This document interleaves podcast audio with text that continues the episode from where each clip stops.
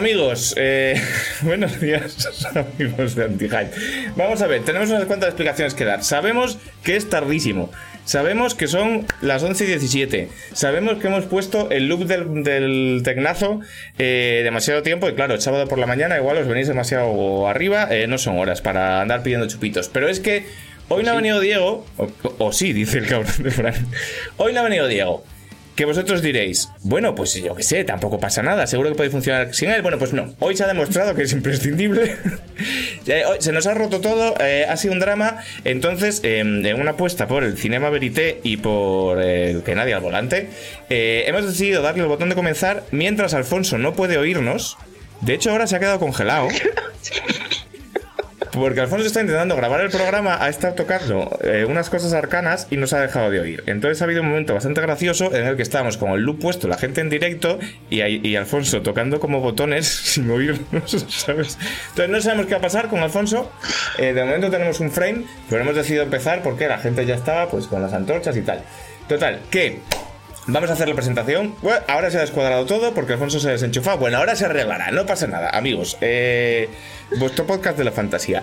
Eh, bienvenidos, eh, chiquillos y chiquillas, al Antihype 9x20, eh, programa número 20 de esta temporada. Me parecen pocos con la regularidad acojonante que llevamos. La verdad es que sí, la verdad es que sí. Porque llegar tarde. O sea, llegamos tarde, pero llegar llegamos, ¿no? Claro, que, que ya es bastante. Eh, muy profesional, dice por aquí. La culpa efectivamente es de Diego. Ha habido un momento, en el- vamos a aprovechar este programa en el que no está Diego para hablar mal de él todo el rato. para hablar a sus espaldas.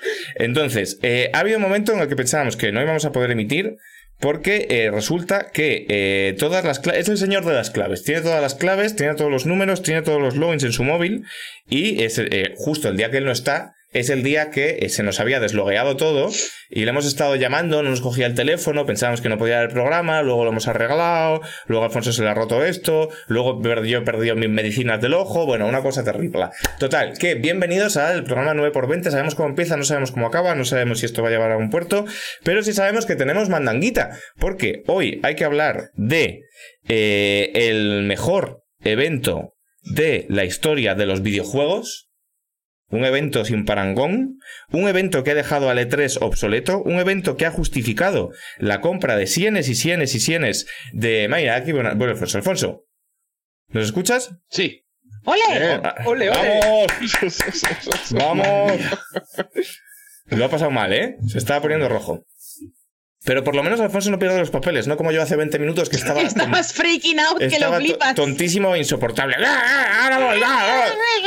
Es que, Sí. Alfonso, Enrique, tío, no, no te puedes Enrique- poner con la máquina de humo hasta ahora.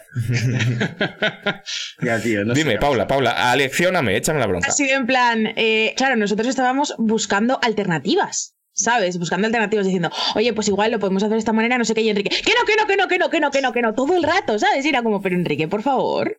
No Porque estaba pegándome con el sistema de autentificación de Twitch, Has me hablabais todos a la vez y me agobió, No. me agobió. Eh, no, yo no sé gestionar bien el estrés, amigos, esto es una cosa que me pasa. Eh, como decía, tenemos que hablar del mayor evento de la historia del videojuego, el evento que ha vendido cientos de millones de consolas, eh, un evento que ha salido muy bueno, que es el Pokémon Presents, ¿no? Básicamente. Paula pone cara de que no ha salido bueno. Yo estoy por asegurar que a Frank le ha gustado mucho. O no, está Es que ma- sí, sí, mal- sí, sí. O sea, ya, ya, discutiremos luego, pero.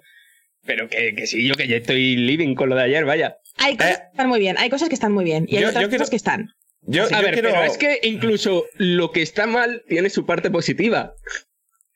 Yo quiero preguntarle a Fran, ahora, ahora empezamos con las, con las presentaciones, pero yo quiero lo primero presentarle, preguntarle a Fran. Fran, ¿hay alguna cosa en el mundo con la que tú no estés living? ¡Ah, qué malo! No sé. Que la O sea. Pues no, no, no, está bonito. Eh, Eh, pero igual hay algún nazi en concreto que te parece el mejor nazi que has visto nunca y un nazi increíble, ¿no? A ver, eh, Fran, aceptemos. Bueno, no, no sé, a ver, en el Wolfenstein 2 hay alguno que mola cuando le clava el hacha, pero Tú dices, los nazis no, pero qué bonitos eran los trajes. Los trajes eran preciosos, eran la polla, chaval. O sea, sa- ¿sabes lo que suelo decir? De búscate a alguien que te quiera como Frank quiere a todo. Mundo. Todas- todas las cosas. Pero es muy bonito, ¿no? El entusiasmo de Frank a veces pues, que te sirve como cuando estás hasta la polla de todo para decir, joder, hay que ver las cosas con esta misma ilusión. Bueno, vamos a empezar con las presentaciones. eh, y hoy sí que sí, hoy toca presentar eh, el primero a Alfonso. El hombre de los cálculos, el hombre de los cables, el hombre de las conexiones, que hoy lo ha pasado mal, pero al final, como siempre, lo arregla. Porque Alfonso, te puedes fiar. Alfonso igual tarda un poquito, pero al final todo acaba sonando y todo acaba funcionando, ¿verdad? Sí, al final lo consigo arreglar, menos mal. Y joder, yo la verdad es que después de que, hombre, con esto ha sido cosa mía, ¿no?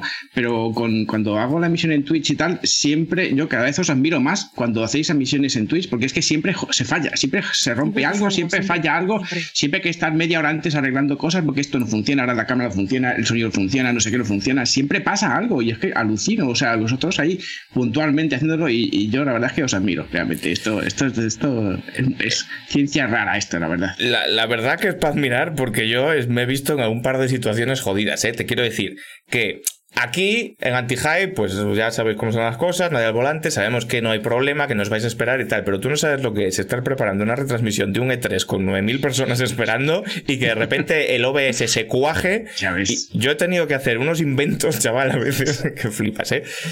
Pero bueno, eh, es lo que tiene Internet, amigos, las cosas del directo. ¿Qué tal la semana, Alfonso? Que, que yo sé que te gusta contarnos qué tal ha ido, qué tal... Sí, nada, otra semana jodidísima de curro, no he podido transmitir nada, llevo dos semanas sin aparecer por Twitch y súper, súper jodido, pero bueno, eh, arreglamos ya lo último que nos faltaba y yo la semana que viene ya de verdad que sí puedo volver a la vida, pero ha sido una semana bastante, bastante chunga, ¿no? Vamos, sí, obvia- obviamente no voy a hacer nada ni jugar ni nada, pero Pero bueno, sí que la hemos, gente- estado, hemos estado atentos a las noticias, más o menos. Está la gente de uñas porque no, no está continuando la serie de, de Cyberpunk, de Cyberpunk Cívico. Están bajando las acciones de Twitch. Es un- esto es un drama. Eh, si no fuera por el, por el programa de los First Days de Ibai, esto. Esto sí va petado. todo a tomar por el saco. Yo también lo pienso, vaya, ¿eh? O sea, a mí me da la sensación de que, de que el mundo está perdiendo. Que estoy yo bueno para hablar porque yo todavía le debo a la gente un streaming del, de la demo de Resident Evil 8 que a, Que este, va a pa- salir el juego, a ¿sabes? este paso va a este ser paso va a streaming ser del el juego. juego. A este paso va a ser streaming del juego. estaría guapísimo que el día del lanzamiento de los juegos streameara la demo. Igual lo hago, Eh, ¿eh? En plan outsider. Eh, bueno, con-. Continuamos con las presentaciones. Eh, la segunda persona que vamos a presentar en este programa es eh, Diego Pazos. Diego Pazos A no está, pero está en espíritu, está en nuestros corazones y yo eh, quiero presentarle sobre todo porque tenía buscada una puta noticia. ¿Vale? Que es, eh, bueno, no os voy a mentir, esta noticia me la he encontrado en el, en el email eh, de Antihype, eh, donde por cierto nos podéis mandar vuestras canciones, eh, que es antihype, ¿cómo es? antihypepodcast.gmail.com eh, sí. y ahí, ahí nos podéis mandar pues las maquetas de vuestros grupos, vuestros temillas y tal, que es otra cosa que solía hacer Diego, que lo he tenido que hacer yo hoy, y hay un montón de cosas guapísimas, ¿eh? Eh, y me he encontrado una, una noticia que nos habían mandado, que esto es de Vigo, o sea, perfecto, podría haber sido el propio Diego. Eh, el titular es contundente. No llevo mascarilla porque me estoy fumando un porro. Un varón que se enfrentó a los agentes que le recriminaban que no usase mascarilla se convirtió en el primer detenido del año 2021 en Vigo. Esta noticia es de Nochevieja, vamos un poco tarde.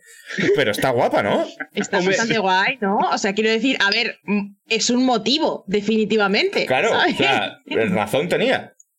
Realmente. Quizás Quiero es la policía. no yo, valoro mucho la sinceridad en, en estos casos. Claro. Claro, claro, está muy bien. Eh, no se puede fumar porros con, con mascarilla, efectivamente. Bueno, eh, no fuméis droga porro. Lo que pasa amigos. es que, lo Pero que quiero no hayan decir, inventado- igual que hay- que no hayan inventado alguna cosa, ¿no? Para, para fumar con, con mascarillas y tal, ¿no? Porque ya lleva mucho tiempo y la, la inventiva de la Pues gente, la verdad es que no sé cómo no ha llegado hasta ahí todavía. Es que a mí me da la sensación de que cualquier manera de fumar con mascarilla eh, rompe el propósito de la mascarilla. ¿Sabes? O sea, para eso te la quitas, realmente. Sí, sí, sí, pero igual que hay, igual que hay, no sé, ¿no habéis visto la mascarilla esta todo tecnológica que sacó, creo que fue LG, que era así como La de Razer, sí. La de luces y tal. al- algo así.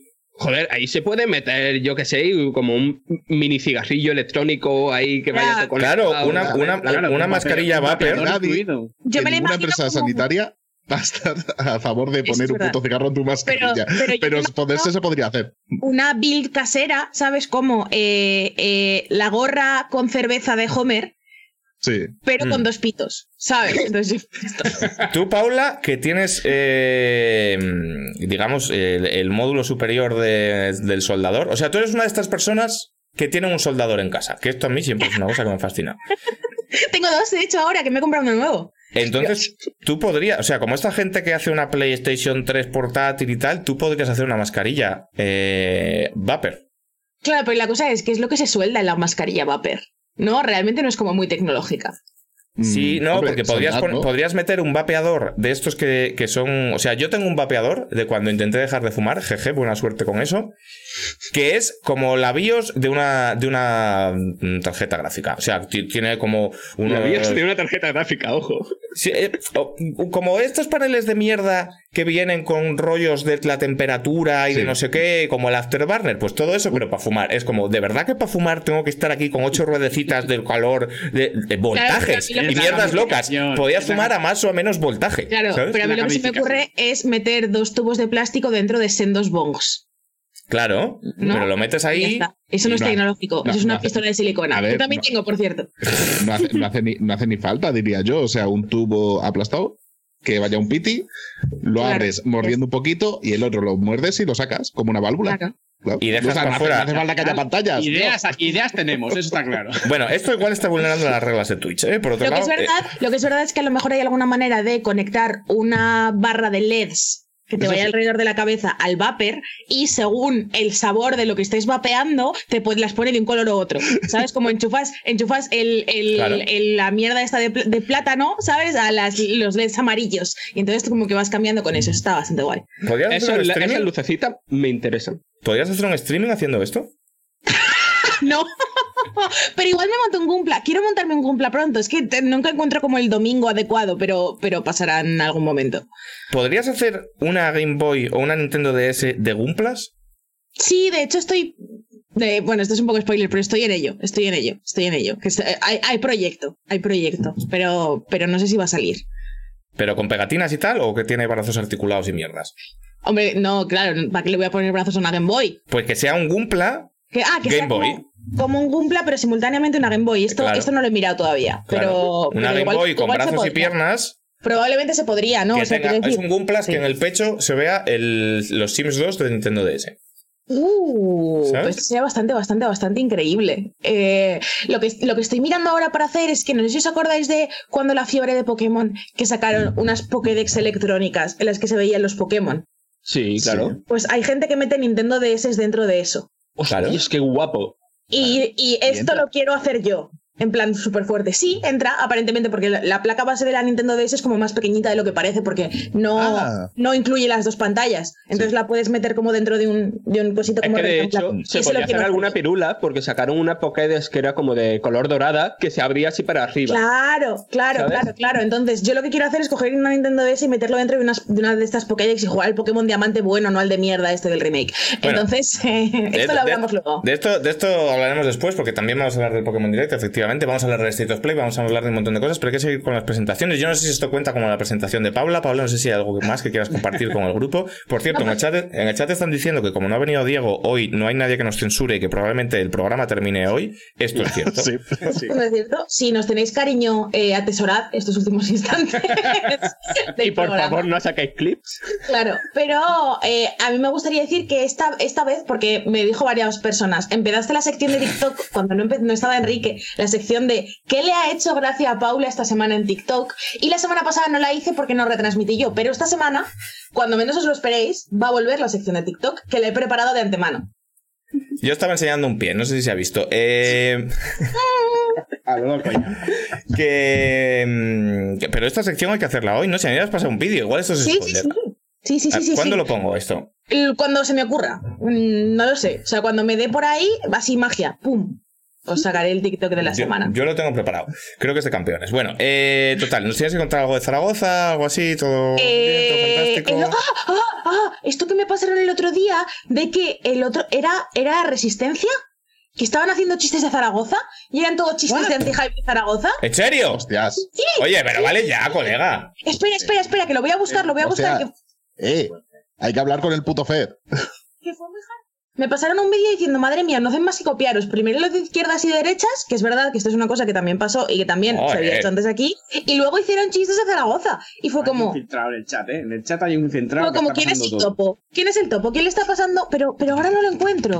¿Qué va a ser lo próximo? ¿Ignatius disfrazado de Javier Marías? Es que basta ya. Pero no lo, no lo encuentro, pero creo que era la resistencia. Creo que era, estoy bastante segura de que era la resistencia. Entonces, eh, chicos, eh, por favor. Nada, es que. que- Mira, mira, mira, mira. Sí, sí, lo tengo, lo tengo, lo tengo, lo tengo. Voy a pasar el enlace, era efectivamente la resistencia. Voy a pasar el enlace por el chat de Antihype.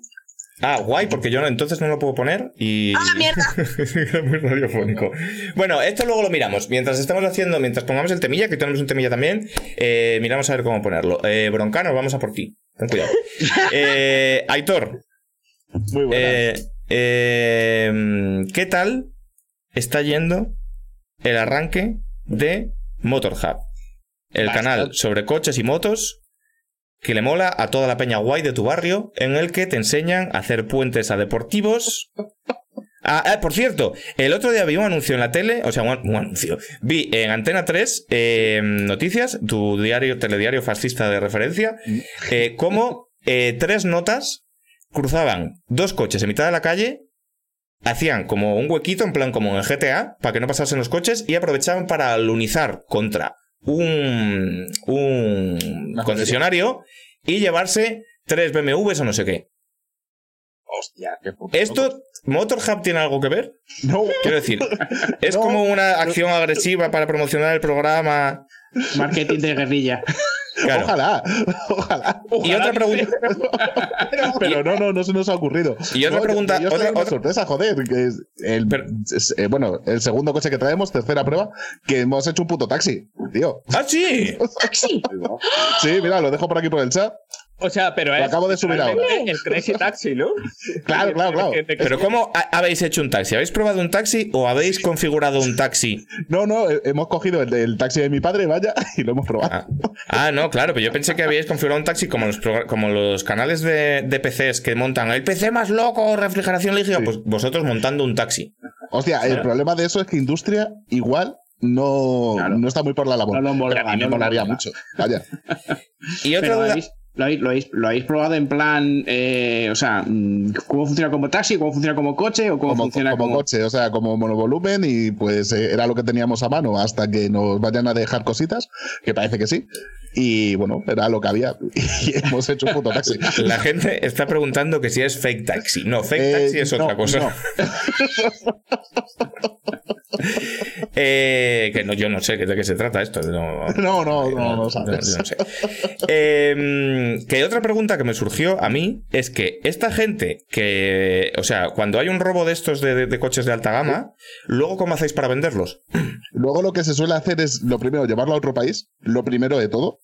Eh, coges a una persona que sea, suelen ser joyeros, que troquele el número de serie de nuevo. Bueno, hasta aquí, hasta aquí, hasta aquí. Es, que lo, es que lo sabe perfectamente y está haciendo venga. un tutorial. Total. Sí, no, el, el hacéis era totalmente intencional. Bueno, pues ha sido un placer. Eh, Fran, Eh, Dime. eh, ¿qué es lo que más te ha gustado esta semana? De todas las cosas que te han gustado. Es que lo que más me ha gustado de esta semana, de todas las cosas que más me han gustado, no lo podemos hablar hasta la semana que viene. Ah, ahí, ¿te, ha gustado algo embargado? Eh, Exacto. El otro- Paula. o sea, lo jodido Paula, hubiera sido Paula, que no te hubiese gustado. Ah, que estoy muteada. Vale. Que, mm, que en la lista de cosas que más me han gustado también tengo una cosa embargada. Pues nada, Que el, creo que es la misma que la de Fran. el gancho, el gancho para el programa de la semana que viene. Claro, es ir poniendo ahí el hype para que vengan a, a vernos y a oírnos la semana que viene. Pero de las cosas que sí se pueden decir, pues O sea, yo, yo de verdad, que ayer yo estuve muy contento y hoy sigo muy contento y probablemente cuando acabe este programa siga muy contento con lo del Pokémon Presents. Te ha flipado, ¿no? Mira, el Eh, otro día, el otro día. ver, me, ha- me ha flipado, me ha flipado porque yo soy de esas personas que en este tipo de eventos ya vas con las expectativas bajísimas, ¿sabes? En plan de yo no me espero una mierda ya de nada desde cierto evento de julio del año pasado, ¿vale? Y, eh, pues no sé, fue para mí mucho más, aunque se hubiera filtrado todo, mucho más bonito y relevante de lo que me esperaba. Igual esa es la clave, ¿no? Para ver la vida como la ve Fran. O sea, realmente igual Fran es una persona pesimista y huraña que lo odia todo y por eso todo le hace ilusión después. Claro, mira, día- es como, es como cuando vas por la calle a un chino lata, ¿no? Y tú se la compras y te esperas que te dé, pues, Steinburg, Edwin Brau o algo así. Y de repente te saca eh, un- una alhambra, ¿sabes? Pues eh, eh, esa emoción. el, el, el Chinolatas, que es el- la primer loot box de la historia. Vosotros ¿no? sabéis, vosotros sabéis que fuera de Madrid y Barcelona no tiende a haber chinolatas. De hecho, en Barcelona son pakistaníes normalmente. Claro, y, y, y que, que, o sea, es que a mí me pasó una vez que mi amiga Noa vino a Zaragoza y estábamos por ahí, estaban cerrados los bares y dijo, ah, bueno, pero habrá algún, algún chino de latas. Y yo, Sí, sí, sí. Yo cuando voy a Santander también flipo porque no hay tiendas de chinos abiertas a las 12 de la noche para venderte cereales, ¿sabes? Que Claro, como, es que es ¿cómo, como- cómo sobrevivís? ¿por qué hacéis esto, sabes? Que, a ver, primeras. quiero decir, esperarlo de Santander, jodido, pero esperarlo de Zaragoza ya es tener una moral que flipas, ¿eh? Pero una pregunta. Eh, ¿no- en Zaragoza, en Zaragoza, ¿alguna vez habéis visto a un chino? En plan, una persona china. Que sea turista.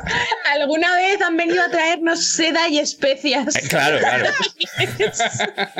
es que no merezco, eh, te lo juro. Claro, porque, porque te quiero decir, ahí no, sí que es verdad que, eh, o sea, mal, mal tirada la pregunta, porque por Zaragoza tiene, tiene que venir mucha gente, porque lo que es el comercio de cuentas de colores que brillan, tiene que ir muy bien allí, Tiene ¿no? que estar a Que os tope, enseñan allí un- unos collares Pero- de colores y tal.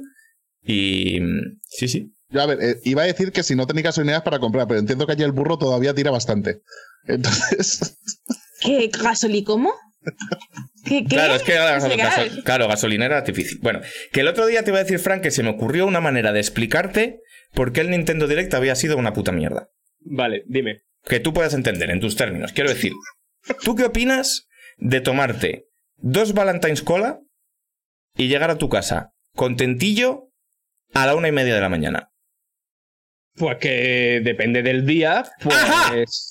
es una opción medio válida, aunque beber Valentine es un poco ya tal, pero bueno. sí. Eh, pero, o sea, no es lo que yo querría en todos mis fines de semana, ni mucho menos. Claro, quiero decir, beberte dos Valentines y llegar a la una y media de la mañana contentillo, para un martes está muy bien.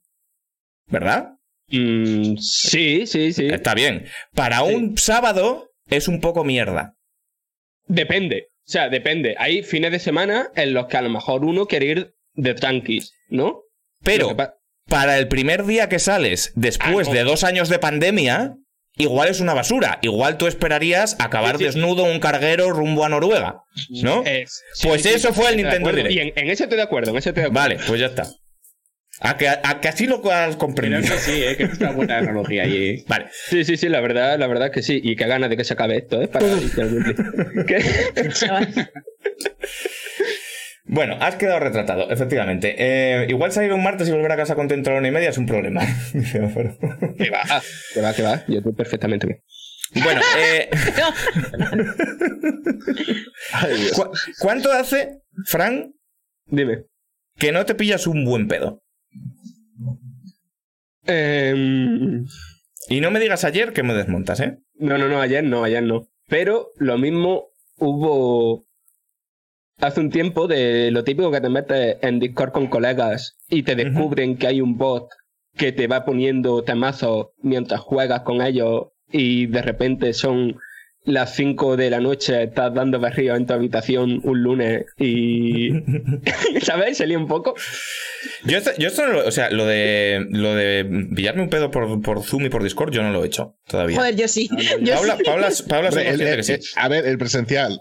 No presencial. Bueno, es verdad, el Claro. presencial. Yo, hostia, yo en el presencial acabé que le daba la mano al mismo dos veces. Sí, sí, es verdad. Hostia. Eso me dolió tanto tener que trabajar al día siguiente, tío. Joder, ya te digo. Always remember la papa que llevaba Paula las últimas hora y media dos, ¿eh? Que estaba echada para atrás No, así. un Pikachu, no, un tito. Abrazada al grito. Estaba tan trujas, o sea, no tenía ningún sentido. Esto se ha perdido, ¿no? Por cierto, que es que el, el puto Twitch. Ay, hostia, El sí, puto Twitch va, va es que nunca los descargamos, macho, porque somos así. Bueno, eh, es que lo- esto lo pensé el otro día porque también se ha perdido el, el clip de cuando yo me teñí en directo. Esto es gravísimo. Eh, bueno, eh, terminadas las presentaciones y con una nueva ausencia de Javier Marías, que está eh, en negociaciones con unas cosas suyas para ver si puede venir o no, vamos con las noticias no gigantes.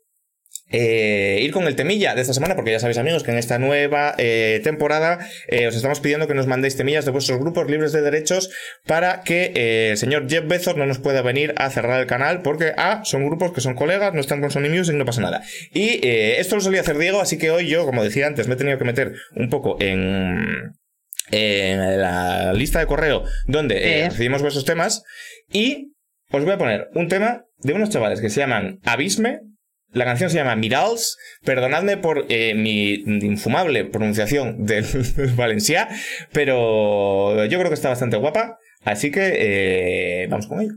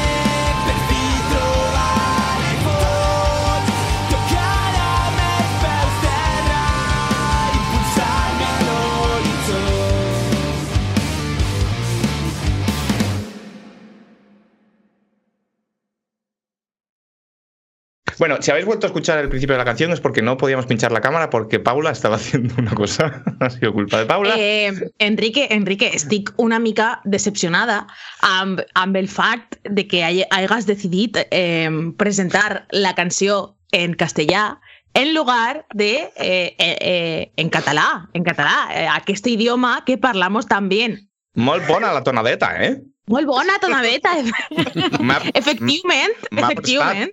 M'ha gustat, m'ha si gustat esto, molt. si, si estos estat resultant extremadament ofensiu, eh, Dale Lucetín, contexto, dale contexto. que vos sepont que esto es una, una cosa que hacemos una miqueta para mosquear al, al nuestro je- jefecino, Jefeciño. eh, el, el José María Sempere. ¿Cómo has juntado El- el gallego y el catalán? El noso- nosoltres Eh, nosaltres y, som... y esto, y esto es veritat. En el, en el grupo eh, interior del Eurogamer, eh, No, farem- els, els eurojugadors. Els eurojugadors. el- en el grupo dels els segadors, eh, nosotros falem en català inventat para sacar de las sebas casillas al, al Josep María Sempere. Funciona molt bé. Porque él, él parla en castellano eh, como molt enfadat. En plan... Por favor, chat- parad esta comedieta. El xat està bastant, ba, bastant enfadat, bastant enfadat amb nosaltres. Uh, nosaltres um, estudiants, estudiants de català. Eh, em, esperem que, que no, no us hagis ofendit amb, amb aquesta eh, terrible eh. Y recordar, recordar visitar la, la pagineta, la, la nostra pagineta, eurogamer.cat, donde parlem de videojocs El, el, el bloquejador de- d'anuncis uh, le desactivaus, le desactivaus perquè no s'entren les perres. Sí, sí. Pero esto, eh, en veritat, esto era valencià, que no se va la misma lengüeta. ¿No? O sea, so- solo estáis insultando al catalán, no al valenciano. Ah, ah, no tinguem ninguna intenció de ser ofensius amb, amb el valencià. Claro, no, no, no putem ser ofensius eh, pas que quisérem, Efectivament, efectivament. que no en efectivament. sabem la diferència. Uh, uh, uh. En, en el chat, la, la, la parto. s'està xivant al Sempere. Sí, sí. S'està xivant. Sí, sí. Va a venir a, a quejarse en, en castellano. De hecho, Vea denuncia que va a tener el canal tú. Hay una historia de cómo intentamos tener una reunión entera de Eurogamer en catalán inventado y tuvimos que cesar a los tres minutos porque no estaba funcionando. Pero yo una vez que te pregunté cómo comprarme una... ¿Cómo es la maquineta esta? La Tres Pocket. Pocket con URLs y todo, todo en catalán. Estuvo guapo. Catalán, fue increíble. Oye, pues no sé, yo, yo lo he visto bien, ¿eh? Yo os he entendido más o menos, ¿eh? O sea que no está mal. ¿Que ¿Cuánto tarda en arribar a la mía terreta? Bueno, es que les chinets están molt lejos. Bueno, eh, pues después de esta estupidez, había gente preguntando que cómo se llama el grupo. El grupo se llamaba Abisme, la canción. Es que si lo leo voy a volver a hablar en catalán durante 45 minutos. el título era Mirals y ya está. Eh, Pocket suena a catalá, es verdad. La Retroid Pocket. La Retroid Pocket. ¡Oh! ¡Oh! Muy buena consola. Que luego van a sacar la Retroid Miqueta. Miqueta es una palabra que me gusta muchísimo, ¿eh? Está guay, bien. está guay. Pero mola más, nosotros estamos más con el campisha. Con el de- de- de- esto es campisha. Esto, esta es una muy buena expresión. Eh, bueno, que. Las Ramblas la llamaré Campisa. Vale. Eh, bueno, eh, las noticias de la semana. Eh, tengo por aquí un, un archivo en el que tengo yo aquí apuntado. Eh, ¿Por qué queréis empezar? Tenemos eh, lo del Pokémon, que le gusta mucho a Fran. El State of Play, que supongo que a Fran le habrá parecido espectacular. Y, vamos a hablar de un juego que estoy para asegurar que a Fran le gustó mucho también, que es Anthem. Hostia, ese programa ahí yo defendiendo la capa de espada, así que por ahí seguramente. Entonces, eh, ¿en qué Yo orden digo State of Play, ¿eh? State of Play. State of Play. Empezamos con el State of Play. Bueno, Eh, pues nada, eh, como sabréis, Sony eh, hace, ¿cuánto ha sido esto? Tres, cuatro días anunció que tenía un evento preparado, State of Play, ya sabéis, este evento, lo que también se conoce como el Sony Direct, eh, como lo pronunciaría Paula, en el que, pues bueno, pues comentan sus moviditas y tal, y dijeron que iba a ser una cosa, que iba a durar di- media hora, que esto en términos del State of Play es como si durase cuatro horas, que tenían ahí novedades que lo flipas, juegos nunca vistos, PlayStation 4, PlayStation 5, todo bien, todo comunidades, brr, fantástico. Y después de hacer esto, pues se cascaron una mierda que no te la acabas, ¿no? Entonces, em, bueno, vamos a empezar un poco, por si alguno se lo perdió, mal hecho, porque fue un evento de estos que te cambian la vida, eh, comentando un poco lo que enseñaron, ¿no? Enseñaron eh, un tráiler del Crash Bandicoot 4. Muy bien, esto, no- no- nunca he visto. Que era un DLC, ¿cómo era esto realmente? ¿Cómo era la movida? Eh, Era el parche de Play 5, pero que tenía movidas. Bueno, pues ya está, tenía movidas. Eh, enseñaron el Deathloop, la novedad. Que no hemos visto nunca este juego Es antes. cierto, es decir, que aunque yo ya he visto 800 trailers del Deathloop y estoy un poco hasta las pelotas, esta vez me picó un poco más el gusanillo. Empecé a ver por qué, por qué Paula está a tope. Es que es A ver, pero tío. va a ser mm, el mejor juego del año y la movida es que ni el Deathloop salvó esto. ¿Sabes? Mm. Que, que- Pero- Lo que sí salvó, para mí, un poco, el Sony Direct fue la canción del Deathloop. La canción del Deathloop es tremendo temazo. sí, sí. Acojonante. La pondría ahora si no fuera a venir Jeff Bezos a sí. Bueno, Eh, o, no, o no. Porque las cosas de videojuegos no suelen tener derechos muy fuertes, ¿no? No nos la vamos a jugar. No, no.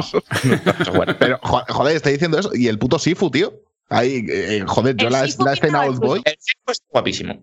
Claro. Que, que, por cierto creo que es de la peña del Absolver. Sí, es de la Peña del. Absolver, que es un juego que salió un poco sin más, pero que luego ha mejorado muy para bien, en mi humilde opinión. Sí. Eh, pero ¿cómo era la movida? ¿El señor se va haciendo viejo cuando le matan o cómo es, cómo es el rollo? Tiene pinta Sí. que es un poco como el, como el Hellblade, o sea que cada vez que te curten el lomo estás más para allá que para acá. Claro. Y pues eso, vas envejeciendo. O sea, y lo que no sé si es que te conviertes en un Es que en un monje budista más viejo y tienes más conocimientos para pegar hostias, pidiendo o es tierra, que te duele ¿no? más la espalda. Claro. Un poco esto. Eh, es que en la nota de prensa tampoco lo dejan, no dejan del todo claro si es algo opcional, ¿sabes? Mm. Porque dicen que puedes usar un medallón que tienes para eh, revivir y ahí te haces viejo. Pero significa en plan de que es que revives en medio de la fase en el mismo momento en el que estás y así te haces más viejo o que siempre que, que, que, que- que reinicia un nivel te haces más viejo. Hostia, y eso pues- no, no se queda claro. Ahora que lo dice, puede ser que sea un rollo roguelite de que te lo tienes que pasar con una vida y si revives vuelves al principio o muy, muy, No muy sé. lejos. No, No o sea, lo que sé. no, no lo dejan claro, tío. Puede que sea, Porque es que estaría guapísimo eso, vaya. puede que fuera, sin saberlo, otro tráiler del Deathloop. ¡Wow! es que esto podría ser realmente. Claro, claro, igual eh, podría ser. Bueno, eh, estaba guapo. Vimos también Kena, Bridge of Spirits, que es más bonito que Internet. Es muy bonito, pero. ¿Quién ha resoplado? Yo, yo, porque, porque es tan bonito que me hace pensar que oculta algo. Sí. ¿No? Es como que no me fío. sí, sufrimiento chino. A mí eso me pasa mucho contigo, Paula. Es un cumplido y a la vez no. El sándwich de cortesía, que es lo que me gusta a mí hacer. A ver, lo que oculta, que esto yo me estoy cansando de decirlo, porque lo sepa la gente, que la gente, porque veo que la gente está muy empitonada, es que esta gente es un estudio de animación que no han hecho juegos nunca. Insisto, aviso a navegantes, cuidado con el Kena, que es muy bonito y está muy guay, pero igual luego, igual luego es un juegazo de la Virgen, ¿eh? pero es importante Ojalá. venir con este conocimiento sabido Sí. que es su debut y que esta gente hacía cortos de animación y tal y cual, y eso. Pero bueno. eh, es que la movida, yo veo el vídeo y es en plan de. Todas las habilidades y todas las magias que me estén mostrando tienen más un objetivo estético que un objetivo jugable. Claro. ¿Sabes? Como Sí. que, Todo muy que, lo veo que, que- que- que todo lo que hace el juego o todo lo que han mostrado del juego va encaminado hacia dejarte boca abierto con la espectacularidad visual más que a hacer cosas interesantes a nivel de gameplay. Y esto es lo que a mí me da mal ro. A ver, luego igual está de puta madre, pero a mí, ¡ay! ¡Qué cosita me da! Pues que todo Pero tiene bonito. furbis. ¿Os acordáis de los furbis? Me acuerdo de sí, me acuerdo. perfectamente. ¿Sí? Pues yo, el, mi- yo el mío estaba mal, no sé por qué, y hacía unos ruidos como satánicos, tío. Era bastante mucho miedo. satánico todo el concepto, realmente. Eh, ¿Os acordáis de los gremlins? Esto igual no. Em, Sí. Ah, joder, a ver, ¿quién no se va a acordar de los putos gremlins? Eh, pues cualquiera que no. O sea, yo creo que gente de mi edad que no se haya interesado por películas de. antes de que ellos nacieran. A ver, Yo inevitablemente me acuerdo de los gremlins porque soy uno, ¿sabes? Entonces creo que. que- o sea, si ahí me das una cerveza pasada las 11 de la noche, me vuelvo lo que visteis en el presencial. De... Lo hagamos en el presencial. Joder, tengo unas ganas de hacer un presencial. Es que esto cada vez, esto ya no puedo más, ¿eh? No puedo más, no puedo más con ese tema. Bueno, eh, ¿qué más vimos? ¿Qué más vimos? Vimos el Knockout City. Otra vez. que A mí, a mí A me ver. dio un poco de, de buena pinta esta vez. A ver, yo hice. eh, bueno, que no sé si lo dije esto el otro día. Que yo lo probé una. Ah, creo sí. que era. eh, Creo Oh. que era beta o alfa en, Ah. en P- en PC. Y. A ver, no, no me gusta nada estéticamente, pero jugablemente me parece increíble. Es súper divertido. eh, se siente como. Al final no deja de disparar, ¿no? Entonces, como que las sensaciones que da son un poquillo de shooter, ¿no? Pero muy distinto a cualquier cosa que haya jugado. De estos juegos que dices, vale, no he jugado nada como esto, ¿vale? Y después es como que es muy fácil entrar, ¿no? Es como súper accesible porque no deja de ser lanzar una pelota, pero hay un mogollón de capa de profundidad que lo hace muy divertido. El problema que le veo es que yo con las 3-4 horas que jugué, esa capa de profundidad ya la había más o menos dominado, Mm, ¿sabes? No sé hasta qué punto el juego tiene mucho largo recorrido. Eh, a, mí, a mí me daba un poco esa sensación como que iba a estar guapo para un rato. O sea, a mí me dio recuerdos fuertes de. eh, ¿Cómo se llama? Roller, Roller Champions. Roller, Sí, el juego, Roller juego de los Champions. patines de Ubi. ese que yo juego jugué en un todos E3. para ti, O sea, Pues yo jugué en un E3 y salí en plan, vaya guapo, de puta madre. Y luego estoy jugando a la beta, es como, me, ha- me ha aburrido ya. ¿Sabes? Me dio A un ver. poco sensación de esto, me, me recordó un poco a Ninjala también, que es otro Claro. juego que anda un poco por ahí. Eh, algo quería decir yo en relación a esto. Por cierto, me han preguntado por el chat, creo que ha sido Josan, que cómo era la raza los Gremlin buenos. Mogwai se llamaban, como el grupo. El mejor grupo. ¿Pero era los una raza o era un. Sí, lo un Mogwai, sí. El Mogwai. No, el lo- grupo bastante mejor que la peli, ¿eh? Él era Gizmo. Él era. Gizmo. no, Hombre, sí. Mogwai es la, la Bastante película es mejor la que la peli. es Ah, Está ok, pero Es Mogwai- mejor que nos ha pasado en nuestra vida. Mejor grupo de todos los tiempos. Bueno, Pa- también quería El cartel ese que tienes ahí de fumar mata. O sea, ¿Dónde? a tu izquierda, Paula. Ah, es verdad. Paula, Hostia, Hostia, es verdad. El cartel. Es que no quería decirlo. Ponlo, No en, vez ¿eh? de billetes, sobrevivimos en vez de billetes pones eso ahora. vais a matar a Diego de un disgusto. A mí me da susto pero- Eh, Yo iba a decir que si os acordáis, porque claro, este es un juego basado en. Perdóname por el rollo polla viejas, pero es, eh, mm, este es un juego basado en el balón prisionero. ¿Os acordáis alguno de la serie que era como campeones, pero de balón prisionero? Que se llamaba Bola de Dan. no me acuerdo de esto ni un poco, Enrique. Yo Esto no. lo digo para que luego alguien me mande un clip a Twitter, porque el otro día me mandaron, creo que fue en Omius, que me mandaron un clip de la serie que dije del señor, de que era como Ramma, pero que si se mojaba se convertía en un coche. Pues me lo encontraron. Efectivamente, no estaba yo loco. Bueno, eh, aparte de Knockout City, ¿qué más vimos? Así de memoria. Oddworld Soulstorm. Otra vez. Ya, ya- quiero que salga solamente para que deje de salir en cosas de PlayStation, He tío. visto más ese juego que los devs. O sea, es una cosa increíble. Sí, sí, Oye, sí. lo de, lo de mi cámara es un asunto, ¿eh? Espera. Mira, ¿Qué mira, la gente en el chat se acuerda, ¿eh? Dan Celeste, efectivamente, la hostia, buenísimo. Que ahora, a mí ahora, el, o sea, este último trailer de Oddworld, igual que antes, o sea, no estaba a tope con el juego, pero en plan de me parece interesante, este último trailer ha sido como lo contrario, a mí me ha embajonado.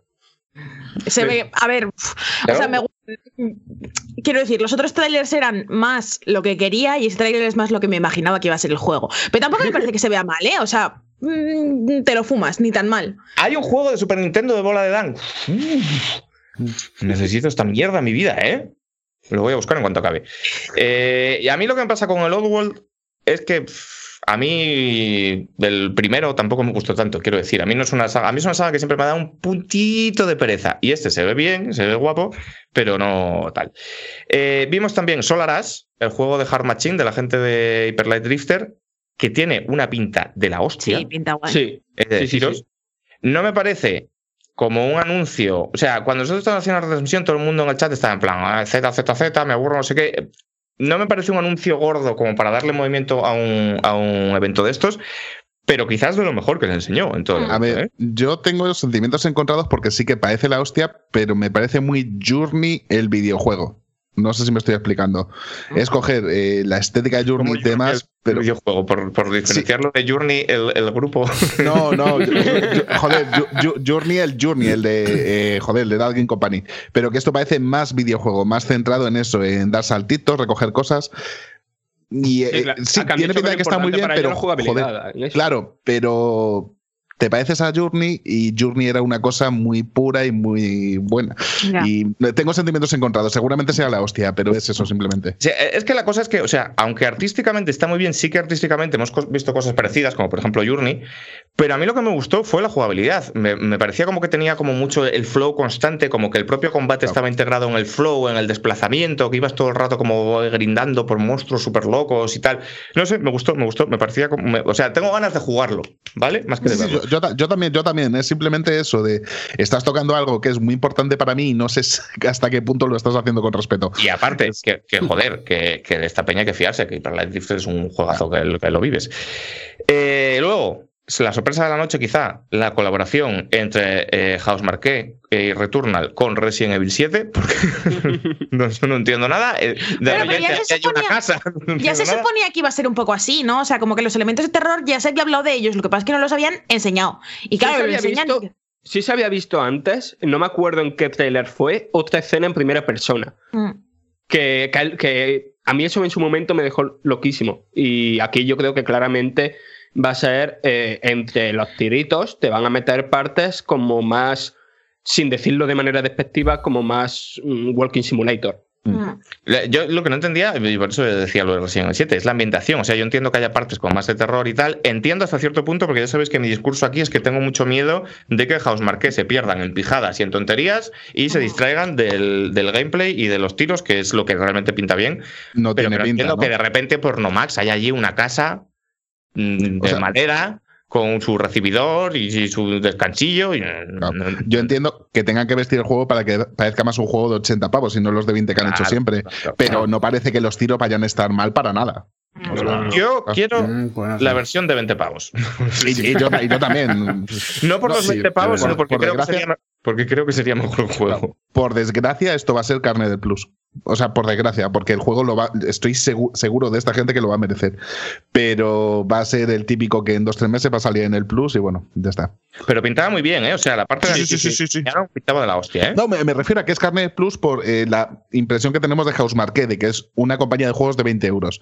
Que igual es, es el, es el GOTI y merece los 80 pavos, pero ¿cómo convences a la gente de que eso cuesta 80 pavos? Claro.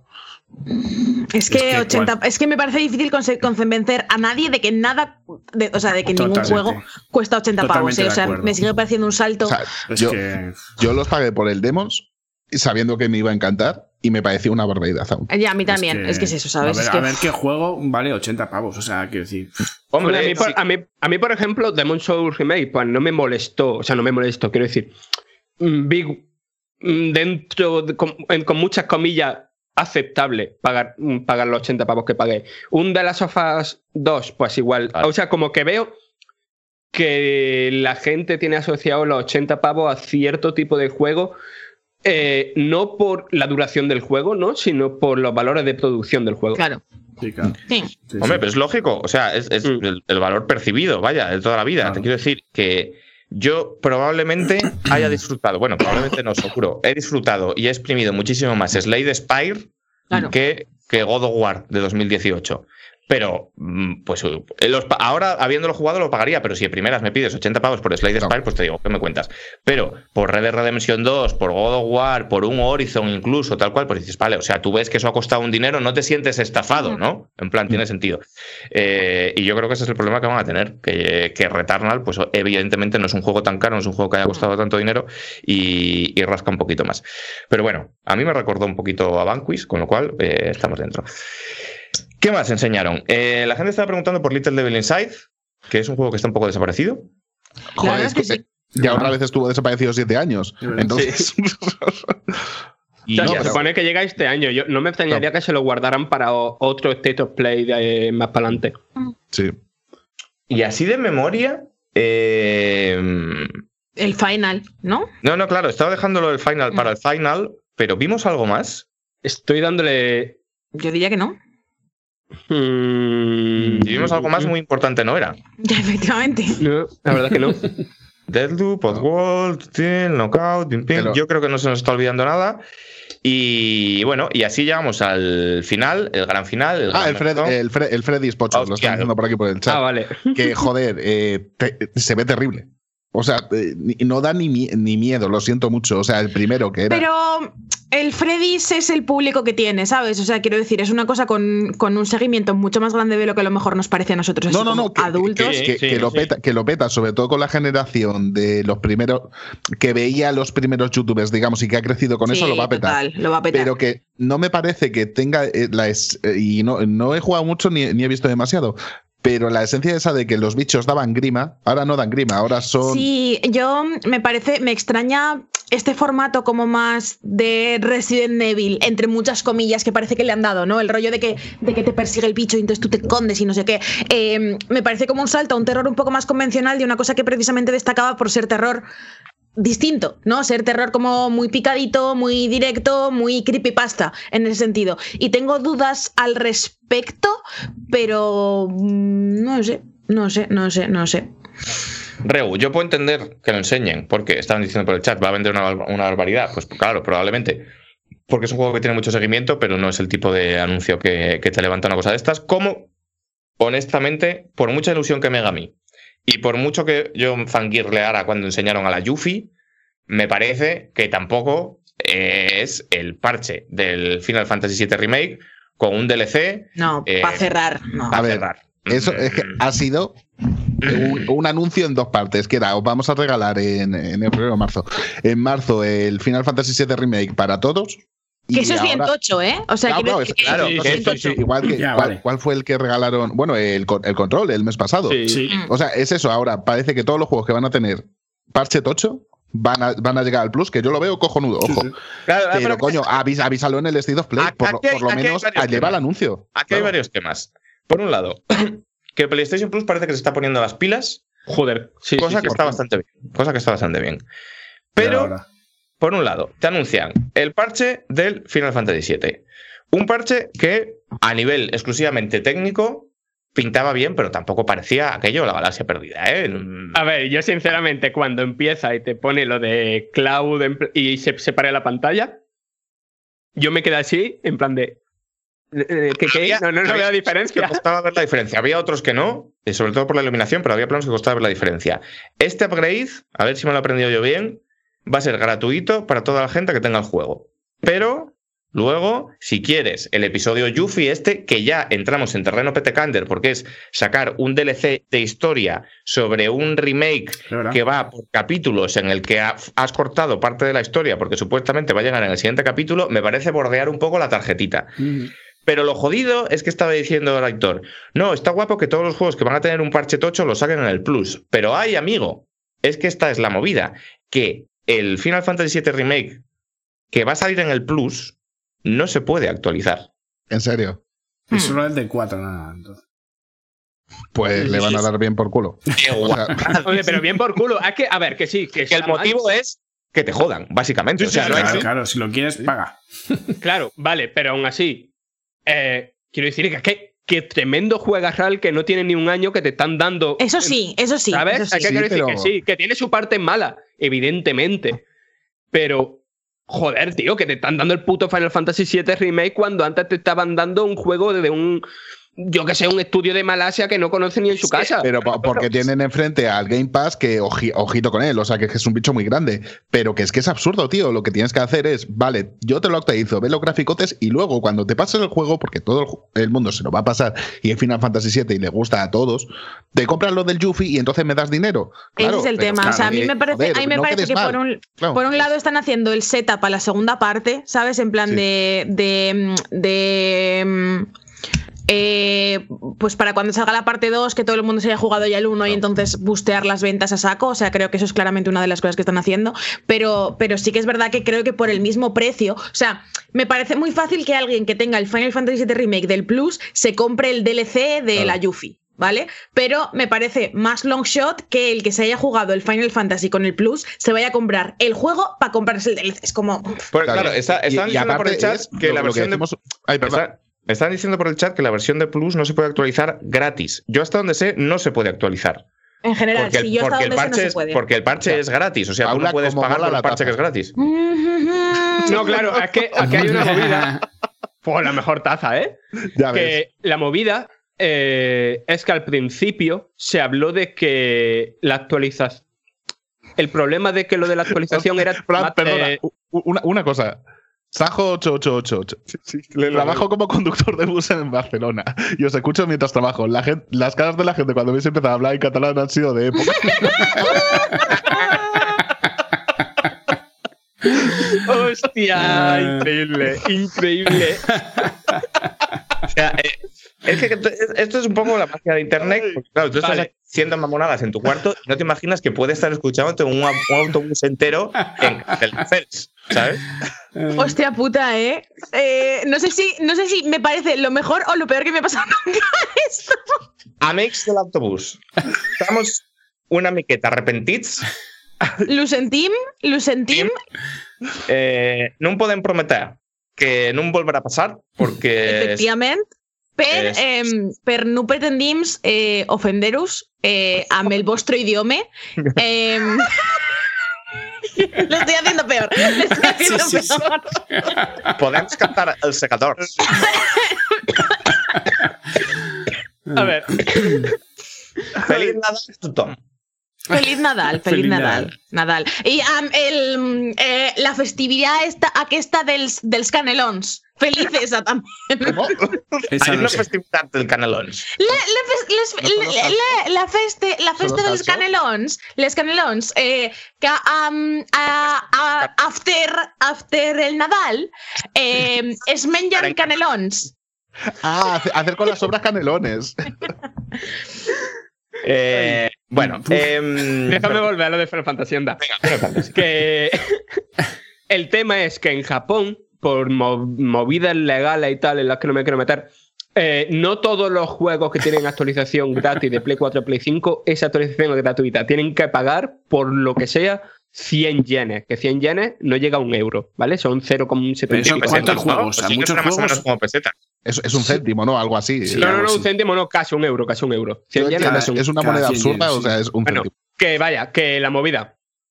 Que entonces al principio se comentaba el tema de, ah, no, vale, la PlayStation Store japonesa pone esto de la actualización porque...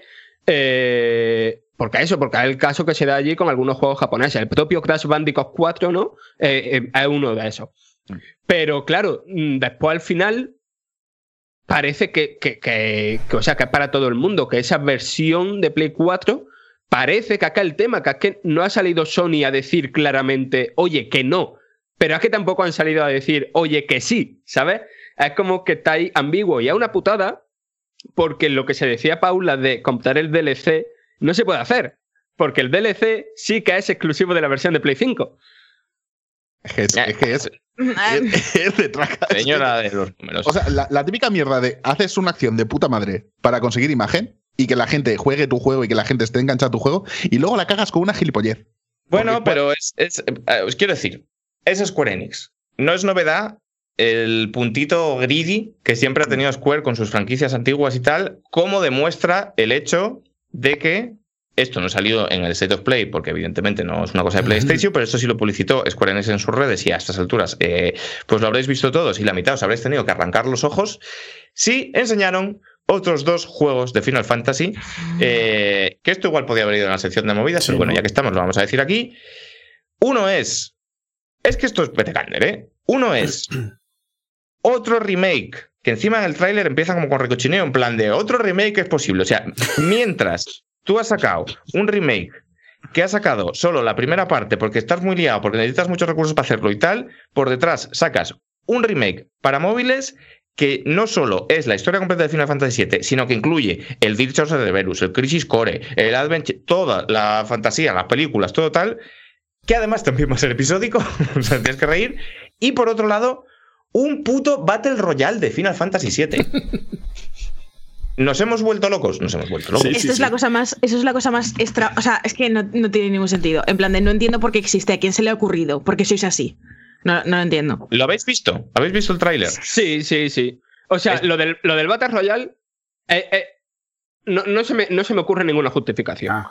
¿Sabes? Porque es que no se me ocurre ni la justificación de van a sacar mucho dinero. ¿Por qué no? Dudo, se, van a comer una mierda con, ese- con eso. Porque hay. eh, El mercado del Battle Royale ya está como el del MOBA, está hiper mega ultra saturado.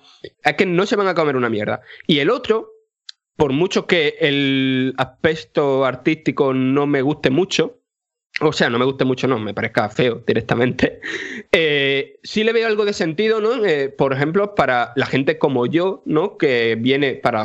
mm, que no ha jugado el original y que está jugando ahora el remake y tal, para enterarse de toda la saga, ¿no? De toda la historia de toda la saga con un jueguecito más pequeñito, más directo, tal. Mm. Y le veo esa justificación. Pero es que lo del Battle Royale es que no, no es que me, me parece totalmente absurdo. Es muy loco, es muy loco. Está preguntando por el chat si hemos llegado ya al pico de la ola de Battle Royale. que es una pregunta bastante Me la buena. llevo haciendo yo cinco años. ¿Sabes? Pues yo es creo que, no. sí, deberíamos haber llegado hace ya tiempo, la verdad. Y, y que todavía, toda- y que todavía haya consejos de dirección, empresas de marketing y tal, con, que digan, oye, ¿y, si- y si hacemos un Battle Royale? O sea, que a día de hoy todavía esa, esa pregunta sigue existiendo en, en estas empresas, eh, la verdad es que Sí que es verdad. sorprende. El, el- el análisis que han hecho ahora en el chat de que les va a costar 4 duros si están pensando en el mercado chino es totalmente así. Sí, sí, sí, sí, sí, es 200%, es 200% esto, pero. uf, yo qué sé. Porque es un Battle Royale para móvil. O sea, es el Free Fire, básicamente. Mm. Eh, pero joder, o sea, sienta mal. Mm. A mí me siento un poco mal, ¿eh? Me sienta un poco mal por el, por el hecho de que yo soy el que siempre, el primero que siempre les ha defendido en plan de esto es un proyecto muy especial, es un proyecto muy importante. Mm. Entiendo que lo quieran hacer episódico porque lo que están buscando es ampliar su universo y tal, y como que es una cosa que se está haciendo reverencialmente y tal, como creo que demuestra el primer juego, el, el Final Fantasy VII Remake que hemos visto. Pero todo esto es todo lo contrario, es explotar la gallina de los huevos de oro a tope, como sea, sacar pasta de donde haga falta, tenemos tiempo para... Es un poco como Es el la de George, Kingdom Hearts. como el George R. R. Martin que no te saca el libro, Mm. pero luego está con la serie, hace un libro de historias paralelas, hace una enciclopedia, publica no sé qué, hace tal, tal, y es como centra, pavo, que es que está empezando a ser difícil defenderte, pues esto es un poco lo mismo. A mí me sentó un poquito mal, la verdad. Em, pero bueno. Me Eso deja sí- hacer un apunte de, de- de- que antes he patinado. Sí, sí, sí. eh, efectivamente, PlayStation Occidental se ha dicho que lo de Final Fantasy VII Remake de Play 4, o sea, el gratuito del Plus, no se actualiza. Que lo han dicho claramente, vaya. Así que no se ni por-. De puta madre. Eh, aquí pone not eligible for the PS5 digital version update. Claro, es que si el, upgrade- si el parche es gratuito, claro, tendría, más de- que, tendría incluso más delito que fuera pagando. En plan, el tuyo es de plus, tú pagas por notas, ¿sabes? Pues bueno, tampoco. a, lo mejor alguien ha pensado de que en el futuro lo vuelvan a sacar en el, en el Plus para el 5, entonces ya sale dos veces y... Igual, igual. eh, eh, no, no es más, porque viendo cómo andan las putas cabezas, igual pasa eso. Ya. Bueno. ¿Y del DLC de la Yuffie qué opinamos, Paula? Pues a mí, personalmente, me hace mucha ilusión como ser humano, ¿vale? En plan de como persona individual me hace mucha ilusión porque me gusta mucho Yuffie, porque creo que es guay y es un poco loco. Em, y porque cualquier cosa. pollo. ¿Eh? Va disfrazada como de pollo. Va disfrazada como de pollo por algo. Sí, no, no, no, no lo sé, pero vamos, el caso es que, que yo me lo fumo, a mí me hizo mucha ilusión, yo di un poco de saltitos en la silla, en plan así, pero, mm, pero es un poco lo que tú dices, la del George R.R. Martin, ¿sabes? En plan de sácame la segunda parte, no me saques esto, porque que- no tiene ningún sentido. Os puedo hacer una pregunta a los que sabéis de Final Fantasy VII. Sí. A mí me gusta mucho Final Fantasy VII Remake porque sin perder el tono japonés, ya me entendéis con tono japonés Mm. creo, no llegaba al punto de las cosas que no me gustan tanto de los juegos japoneses, ¿no? Y este personaje, sin conocerla, sí me da esa sensación de En el tráiler un poco, es que en el tráiler tampoco la vi muy Yuffie en ese sentido, ¿sabes? O sea, como que, que me pareció que el tráiler era como un poco bombástico, en plan de, jaja, mira lo que hemos hecho, lol. Y, y luego el personaje creo que encaja mejor dentro de Final Fantasy VII de lo que puede parecer si no la conoces por ese tráiler. mm, vale, vale, vale. Oye, Bueno, habrá que ver una cosa, a es- tope con eso. Ese DLC con, con The Yuffie es muy fundamental para la historia, realmente. O sea, es, es Pues una... no lo sabemos porque, no- claro, yo, yo no sé si lo que van a contar es parte de la, del, del De la historia normal, de la historia claro. de Yuffie. Pero entiendo que no, porque en el original también se han expandido las historias de, cier- de- de muchos personajes eh, de manera totalmente invent, vaya, entonces entiendo que es una especie de capítulo alternativo, pues tampoco van a sacar canon Claro, la juego cosa original es- para Mm. meterlo aquí, que sería una guarrada de que La cosa, claro, es que- la cosa es que Yuffie es uno de los personajes secretos de Final Fantasy VII. Y, y falta para que salga en el remake que ni te acuerdas. Entonces, yo- o sea, en plan de el momento de trama que sale al ritmo en el que van los remakes, igual sale en el tercero, ¿sabes? Sale Entonces, después yo de la- del, del minijuego, es cuando Claro, lo del sí. RTS, ¿no? Pero entonces, ¿qué van a hacer? Entonces, entonces No, no. claro, yo, yo lo que entiendo es lo que van a hacer es una mini historia con ella, porque saben que es un personaje que le gusta mucho a los fans y que le gusta mucho a la gente de- a la que le interesa el universo Final Fantasy VII, pero que no va a salir hasta dentro de dos o tres juegos, lo cual quiere decir que igual no sale hasta dentro de ocho años, y dicen, vale, pues vamos a crear una historieta, espero que nueva, al respecto del personaje para que la vayan un poco conociendo los jugadores nuevos, para que el resto digamos, jaja, mira, no sé qué, qué guay y tal. Pero me, imagino, me imagino yo, o al menos deseo secretamente, que sea una cosa como un poco más anecdótica, ¿no? En plan de... Ay, pues yo no, no lo creo para nada, ¿eh? Yo creo que con sacar este DLC, primero, por es como la declaración de intenciones de, oye, que la historia de Final Fantasy VII nos la vamos a pasar por el culete y vamos a hacer algo totalmente nuevo. ya, pero eso ya lo hacía el 7, ¿sabes? Claro, claro, claro, pero es lo que voy de como la confirmación, ¿no? Como en plan de, es que ya los personajes van a salir en, en otro lado y vamos, está- te estamos contando nuestra, nuestro Final Fantasy VII. ¿vale? Y, Mm. y también me parece una declaración de intenciones de cómo se va a distribuir esto, en el sentido de que creo que va a ser juego tocho, ¿no? Remake principal, eh, con uno, un DLC o quién sabe si alguno más. Después, con- al tiempo, otro juego tocho que se volverá a ampliar Claro. con DLCs y Claro. tal. Claro. DLCs de los choconiños y a funcionar. Yo creo que es un poco esto lo que van a hacer. O sea, ser.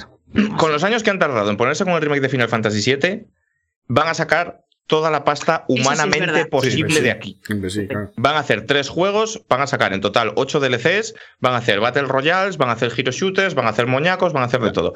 Fran, ¿qué Eh, haces? ¿No os tapáis todos a la vez? Hijos de... Bueno, Madre vale, hemos mía. perdido la mitad No, no, no, izquierda de la pantalla. no. Eh, Estoy viendo el culete de Scorbunny. ya, ya, bueno. lo- lo- es que he flipado. Peña, hay que avanzar. Llevamos una hora y diez minutos y vamos por la primera noticia. Entonces, eh, hay que hablar del otro evento de esta semana, Pokémon Presents. Un evento en el que presentaron también eh, un remake que es eh, más feo que el original. Y presentaron una mierda de Legends. ¿Esto cómo va? Yo no me he enterado muy bien. A ver, Enrique, te reviento. el vale. Zelda, el Zelda Pokémon este, ¿qué cojones? Vale. Eh, vamos a empezar por el remake, ¿vale? Eh, Porque, ¿qué, más, qué más presentaron antes de esto? Porque yo me enchufé tarde. Eh, New Pokémon Snap. New Pokémon Y- Snap un trailer y luego movías para Pokémon Go y para Pokémon Espada y Escudo. O sea, mm, que esto creo que lo podemos pasar por encima. Eh, por un lado, se anunció el remake de Pokémon Diamante y Perlas. ¿Y sabéis cuándo que siempre que Pokémon va a dar información sobre algo nuevo, siempre que hay algún Nintendo Directo, el mundo dice el remake de Diamante y Perla? Bueno, eh, pues lo que pasa con el, remake de Diamante y Perlas es que en vez de hacerlo Game Freak, eh, lo han externalizado a. mm, ICLA, que es un estudio que te mete en su web y no tiene ningún juego propio, Sí. sino apoyo a Nier Automata, apoyo a Dragon Quest Sí. 11, a Ice Combat 7 Sí. y alguno más había por ahí. Son los señores que hicieron el Pokémon Go Home, eh, esencialmente, ¿vale? Y, y nada, pues lo han externalizado y el juego parece un clon chino del Pokémon Diamante de Nintendo DS, ¿vale? Entonces, em, Es que la pasa- movida, la movida aquí es que, eh, por, aunque los remakes de todo, ¿eh? Verde, Hoja, Rojo, Fuego, eh, Hergold, Soul Silver, eh, Rubí, Omega y Zafiro Alpha, todos respetaban mucho el estilo de los originales, a la vez que se sentían muy nuevos y que, que, que- que cambiaban las cosas, pero todo respiraba el aroma a lo otro. No, y pues aquí, sí.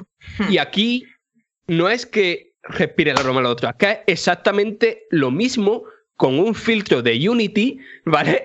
Que, y no sé, o sea, es, a mí me parece, fuera de los combates, bastante feote. Pero Vale. bastante, Eh, y bastante dentro de los combates también, porque ese estilo cel shading sin línea me parece lo peor que se ha inventado después de la bomba atómica. O sea, me parece una cosa como súper loca. Pero voy a contestar un comentario del chat que dice: Los de Game Freak tienen un problema con el apartado gráfico que ni se lo creen. Y esto es una cosa que no dije en Eurogamer, no dije en Eurogamer, pero estamos en anti-hype y entonces lo voy a decir. Tenéis que dejar de echarle la culpa de- a Game Freak de absolutamente todo. Porque Pero si esto sí lo has dicho en Eurogamer 500 veces. pues te lo he dicho en Eurogamer 500 veces, pero no lo dije en el has hecho, de hecho vídeos exclusivos de esto. Bueno, pero, pero aquí lo voy a decir como más genuinamente. Eh, Aquí lo vas a decir insultando. Claro, el discursito de es que Game Freak no sabe hacer juegos, es que Game Freak no sabe hacer no sé qué, es que Game Freak no sabe hacer no sé cuántas, es que es todo culpa de Game Freak, es que Game Freak son el demonio. El demonio es de Pokémon Company. Si queréis insultar a alguien, insultad a de Pokémon Company. Porque ¿qué pasa? ¿Qué pasa aquí? Que Game Freak es un estudio de 500 personas que buenamente está haciendo lo que puede para desarrollar juegos anuales de una franquicia súper querida para la peña y de Pokémon Company es la que les está quitando presupuesto y les está apretando las tuercas porque necesitan vender moñacos de Scorbunny. Entonces, eh, me parece muy bonito y muy genuino que haya descontento, pero eh, cuando salió Pokémon Let's Go, decíais, madre mía, esos gráficos, ¿cómo podemos tener estos gráficos cabezones, chibi, no sé qué? ¿Qué pasa? Pues mira, ahora toma remake, remake de Diamante y Perla externalizado. Es más feo que, yo qué sé, ¿sabes? Es que es como, eh, las consecuencias de eh, la gestión de Pokémon Company sobre la marca Pokémon es lo que han llevado a, a cosas como el remake de Diamante y Perla. En el chat, Paula se ha enfadado.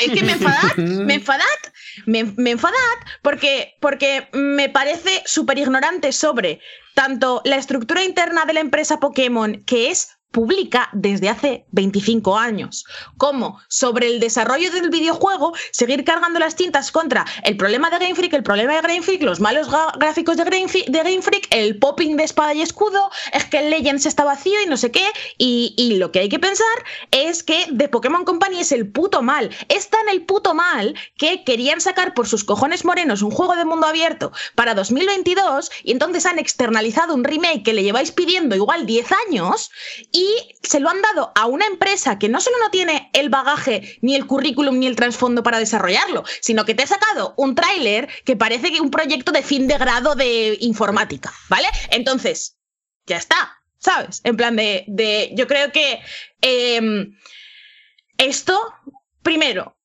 no creo que el remake vaya a estar bien, ¿vale? O sea, yo, yo personalmente veo un juego como muy poco inspirado y muy hecho a la desidia, ¿no? Muy, muy hecho a, Me encargo, Al- me encargo.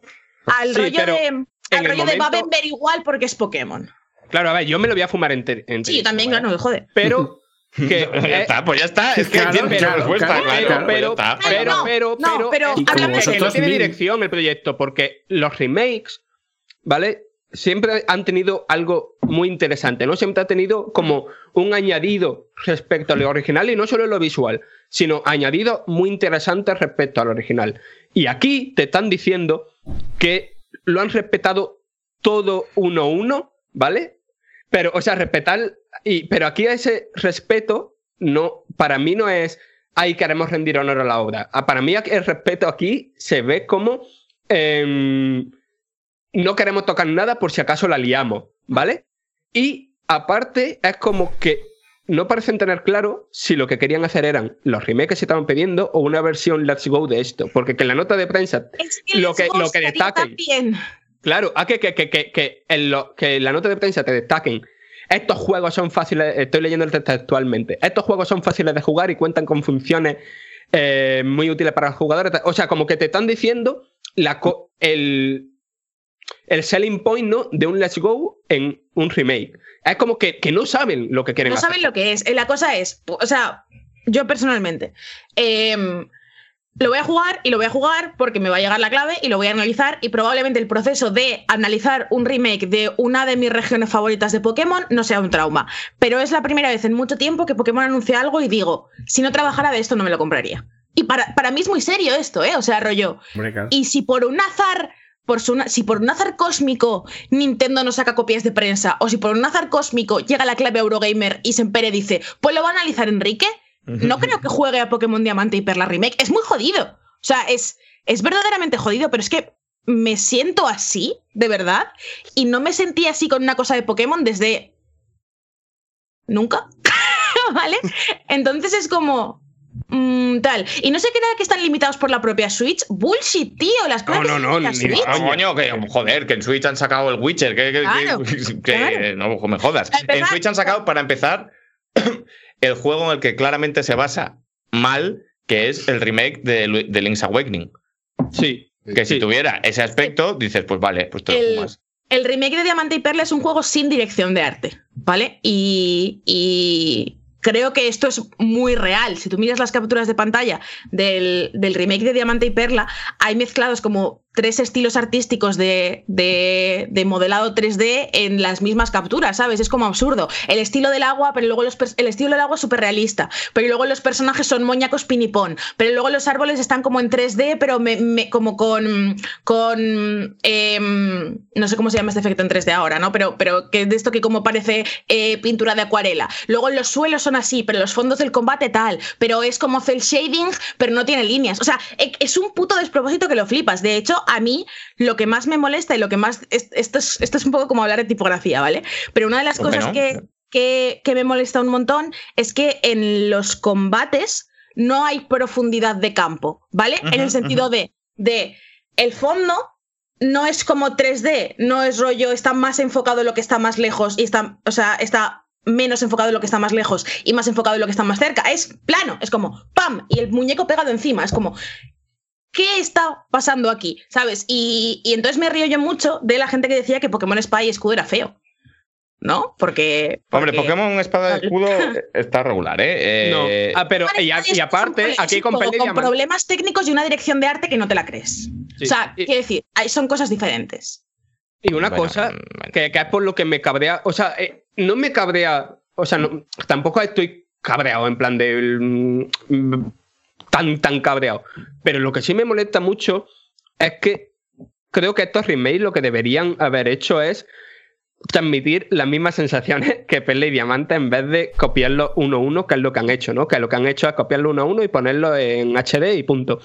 Y y es que Perla y Diamante, la, sensaci- la sensación que dio al principio fue como de un salto generacional gráfico increíble. Es que no, corrígeme si me equivoco, pero Perla y Diamante hacía cosas muy guapas en plan de entrar a ciertas localizaciones que se te pusiera doble pantalla Eh, y que, y, y que era algo que, que tú lo veías de chaval y decía, hostias, ¿sabes? Y yo creo que este, justo este juego, incluso más que los de la saga principal de Pokémon, debería haber transmitido eso, debería haber sido como algo mm, porque visualmente los remakes, los remakes siempre han sido punteros visualmente. Eh, Sí. En plan, cuando salió Heart Gold y Soul Silver en la Nintendo DS, se te caían los cojones al suelo, porque el estilo 3D, 2D, como la, el, el híbrido este que hacían en ese momento de Heart Gold y Soul Silver, no tiene ningún sentido. Es como, ¿qué Bueno, cojones? Yo, yo me quedo con el comentario de Sevenfold que dice: comparaos los últimos Digimon que están guapos, hombre. Eh, esta cuál es la solución. Y a mí otra movida, perdón, otra movida de esto es que normalmente los remakes, aunque fueran remakes, eh, me hace mucha gracia que esté haciendo así con el Scorbunny mientras digo esto. Ya, que, que, mm, los remakes, aunque por sean remakes, siempre se han convertido como en el juego de Pokémon que se juega hasta el siguiente, ¿no? Claro. En el competitivo, en el online, en todo. Y yo me veo pasándome este Pele Diamante y yo, yo no quiero jugar online a Pele Diamante. Yo quiero seguir jugando online a, a- a Espada y Escudo. Tal ¿sabes? cual.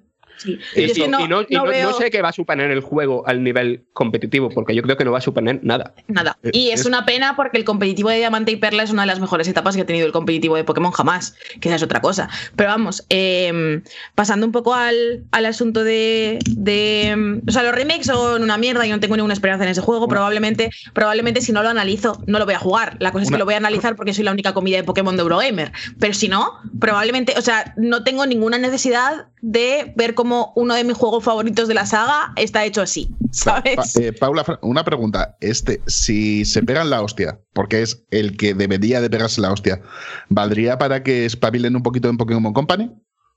Pues no lo sé, porque al O sea, que final. igual viene bien es por que ese lado. No, A mí me no, gustaría, no a mí me gustaría que esto se pegase la gran hostia, pero es que no creo que se vaya a pegar la gran hostia, o al menos no creo que se vaya a pegar la gran hostia en lo que a de Pokémon Company respecta, porque al final el 78%, creo que eran las últimas cifras, de ingresos de Pokémon Company son merchandising.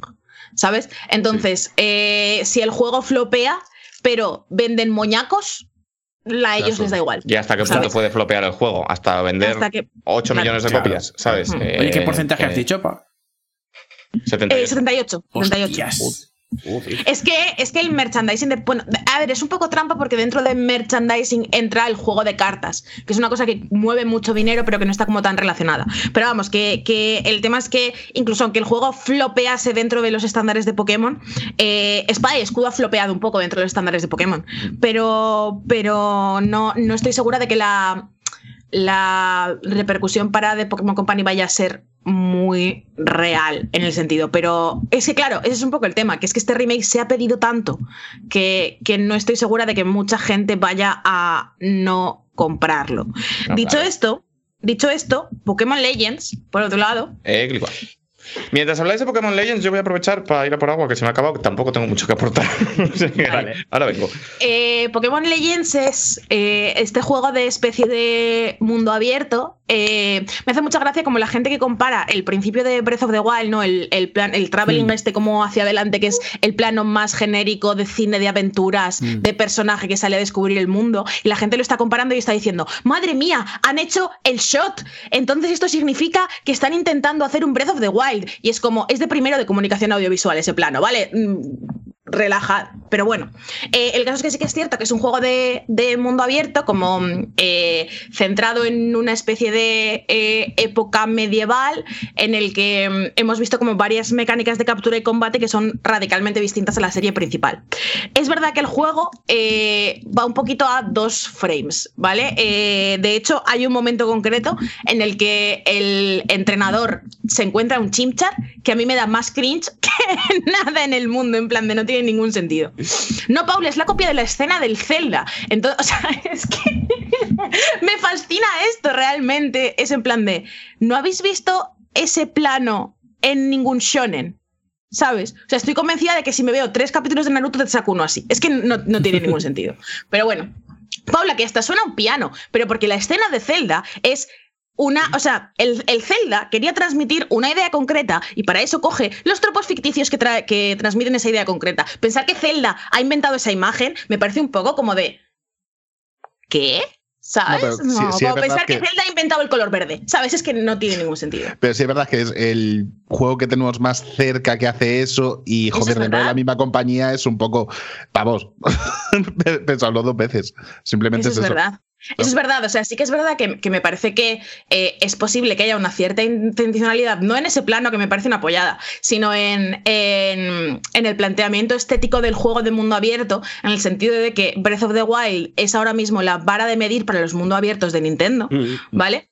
Pero, pero sí que es verdad que, que me parece un juego estéticamente muy diferente, por ejemplo, en el uso del color. El uso del color de, de Pokémon Legends es el de Pokémon Espada y Escudo. O sea, han, han mantenido una, una consistencia visual en cuanto Pero a. me gusta, a- pero es distinto en el sentido de que, a ver, que a lo mejor es por la falta de frames, pero yo veo como una intencionalidad de querer transmitir como el, el tono y el estilo visual del clásico, no sé, di- dibujo japonés como Claro. hiper tradicional. Claro, claro, es que es eso lo que está, o sea, es eso lo que está pretendiendo realmente. Lo que quiere parecerse es a un shonen clásico de samuráis, ¿vale? Sí. Entonces, eh, mm, entiendo la comparación con Breath of the Wild en el sentido de que Breath of the Wild es la vara de medir de los mundos abiertos de Nintendo a partir de ahora, pero me parece bastante loco. eh, el rollo de Breath of the Wild ha inventado todo. Es en plan de Breath of the Wild no ha inventado los planos épicos, ¿sabes? Y, mm, y si es, es cierto que dentro del trasfondo del videojuego Breath of the Wild ha tenido tanto éxito que es inevitable asociar a eso, también tienes que pensar que Pokémon es una saga eh, de... O sea, quiero decir, es una saga de manga, es una saga de anime, eh, es una saga de videojuegos y todo eso también tiene una tradición en Japón y me parece que coger un plano de shonen genérico que han metido en el tráiler y decir, es que se han copiado del of the Wild, es un poco en plan de, a ver, pavo, yo qué sé. Pero bueno, al margen de eso, creo que el juego tiene evidentes problemas técnicos, me parece que el juego está súper a medio cocer, me Sí, da un sí, poco sí, de... Esto es de una, bajona. esto es una pre-alfa. Una pre-alfa. Claro, claro, o sea, este, este juego, de hecho, de hecho, me parece que no está para enseñarse. Que esto es una cosa que, que le pasa muchas veces a Pokémon estas cosas. Me parece que no está para enseñarse ese juego, porque ya te digo que el momento en el que sale el Chimchar y el Chimchar se está moviendo así y va como a dos frames por segundo, me parece lamentable. Rollo de, de por favor, no te hagas esto. Pero, Pero, creo que al- tenían que enseñarlo, ¿eh? Porque creo que. te- O Sí. sea, este juego es como. La, bueno, en parte, ahora después reflexionar más sobre esto, pero sí me parece como una manera súper válida de celebrar el 25 aniversario de Pokémon. Y por Ujú. tanto tenían que mostrarlo aunque fuera así. Claro. Eso, eso me parece que ha sido un poco, un poco la estrategia. Por un lado eso y por otro lado que creo que salir solo con el remake de Diamante y Perla eh, es una bajona a nivel de, de, de PR y de imagen pública que no te la crees. Pero al margen de que el juego se ve claramente a medio cocer y al margen de que no sé muy bien cómo va a encajar em, las mecánicas que plantea de mundo abierto en, en la idiosincrasia de Pokémon, digamos, me parece una idea nueva, una idea diferente y un intento de irse en otra dirección. Y eso siempre me parece positivo. O sea, vamos a ver. Si Espada y Escudo está mal, si el remake de Diamante y Perla está mal, si Let's Go está mal y si Pokémon Leyes está mal, igual nos gusta Pokémon, ¿sabes? En plan de, igual habéis trascendido la saga y hay que pasar a otra cosa.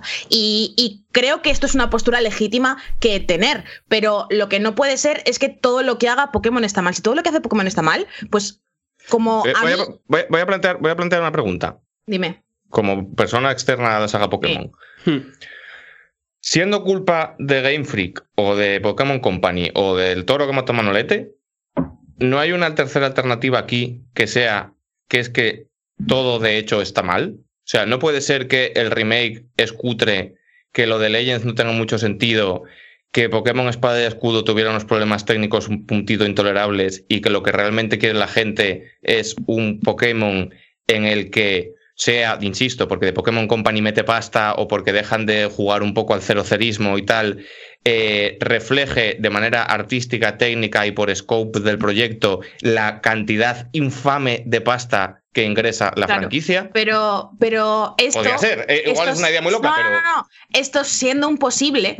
Nunca es lo que ha sido Pokémon. ¿Sabes? O sea, quiero decir, eh, siendo una cosa que podría suceder y que estaría guapísimo eh, y que yo personalmente consideraría más positivo que, que la, la franquicia Pokémon eh, estuviese eh, enfocándose a otras direcciones y a lo mejor siendo un poco más consciente de lo que quiere su público, sobre todo su público más adulto, me parece que pensar que los juegos de Pokémon son uber superproducciones con unos valores técnicos punteros eh, es una falacia en sí mismo, pero los juegos de Pokémon nunca han sido esto. No. ¿Sabes? jamás. O sea, te quiero, te quiero decir. No, eh, pero yo, no, gustaría- yo no estoy diciendo que tengan que hacer The Witcher 3. Pero yo sí estoy diciendo que igual lo de Pokémon Espada y Escudo es intolerable. A mí. Es que, claro, ¿en qué sentido? A que a mí no me parece intolerable ni un poco. Hombre, en el sentido de que tú te paseas por. Alguien lo ha puesto en el chat por ahí detrás y tenía razón. Yo no me meto en el tema del competitivo, ni en el, ni en el número de muñecos que haya, ni en si es comprensible o no el tema de las Yo no me meto ahí. Yo me meto en el que tú te sales a la. A la. no sé cómo se llama. A la zona abierta esta, al Zona mundo. silvestre. a la zona silvestre. Y aquello.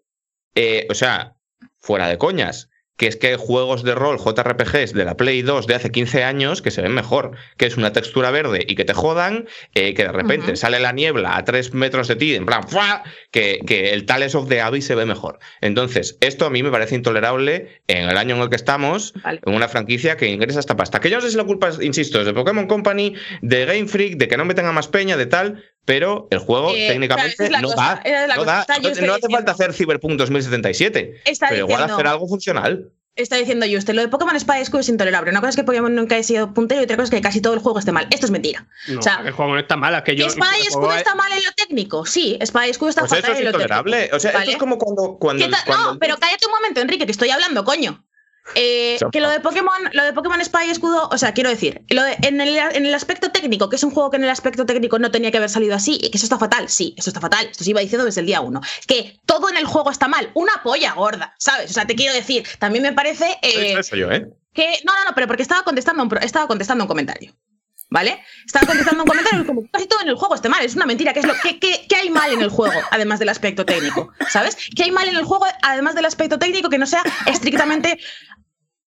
¿Qué? ¿Qué? Lo de la duración del juego base también es un chiste. ¿Cómo? ¿Sabes? En plan, ¿de cuánto juegan los. cuánto duran los juegos de Pokémon normalmente? 20 horas o así, siempre. ¿No? Eh, Yo me pasé Pokémon Espada y Escudo en tres días jugando constantemente, me la voy a vender a las 5 de la mañana y me duró 35 horas, ¿vale? Eh, esto no es solo no la duración media de un Pokémon, es más, ¿sabes? Otra cosa es que tuvierais 8 años y os lo pasaseis en 40, ¿vale? Que, que me parece legítimo. Pero es que es como, o sea, la movida es, me parece que ahora mismo hay muchas críticas muy legítimas que hacerle a la saga y a la dirección en la que están llevando a la saga y a la movida en la cual, que sí, ¿me dejas explicarme? Me parece que hay muchas críticas legítimas que se pueden hacer a la saga Pokémon, a la manera en la que se está llevando la saga Pokémon, a la manera en la que se están gestionando los juegos, a la manera en la que Game Freak está gestionando determinadas cosas de los juegos como los apartados técnicos. Eso me parece estupendo, ¿vale?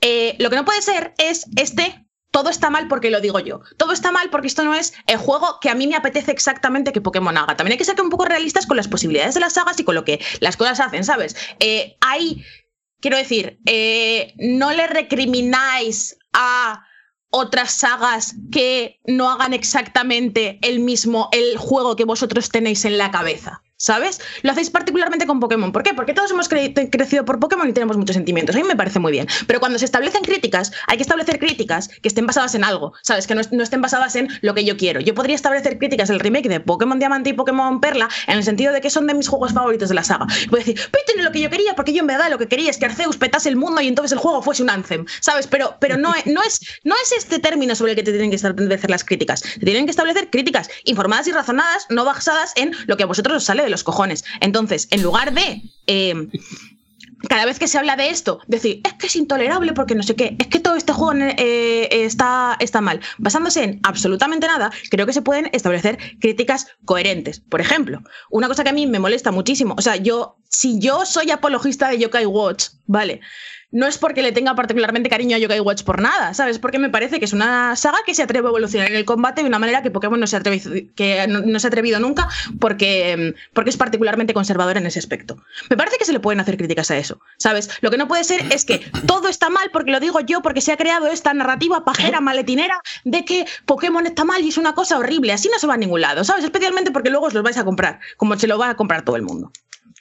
Paula, Eh, pero, a ver, eh, punto uno. Hmm. Yo lo que estaba diciendo, eh, o sea, has dicho antes que es que esto con otras franquicias y tal, yo lo que quería decir es que eh, a mí esto me recuerda un poco a cuando Call of Duty, siendo Call of Duty, ingresando la pasta que ingresa Call of Duty, insistía en funcionar con el, con el mismo puto motor recocinado del Quake 3, porque es como, hostia, pavos, esto igual es un esto igual se lo puedo tolerar a Bluebird, pero igual no se lo puedo tolerar a Activision y a un juego que vende esta barbaridad de pasta, eh, tal.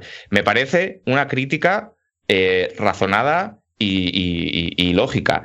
Puedo entender tu posición, puedo entender que tú opines que no, puedo entender que Pokémon sea una cosa importante para ti y puedo entender eh, que, que salgas en su defensa. Pero lo que no puedo entender es que te enfades. O sea, quiero decir, hay gente que puede opinar que está mal y tampoco me parece lógico y coherente que montes en cólera porque es una opinión igual de válida que la tuya.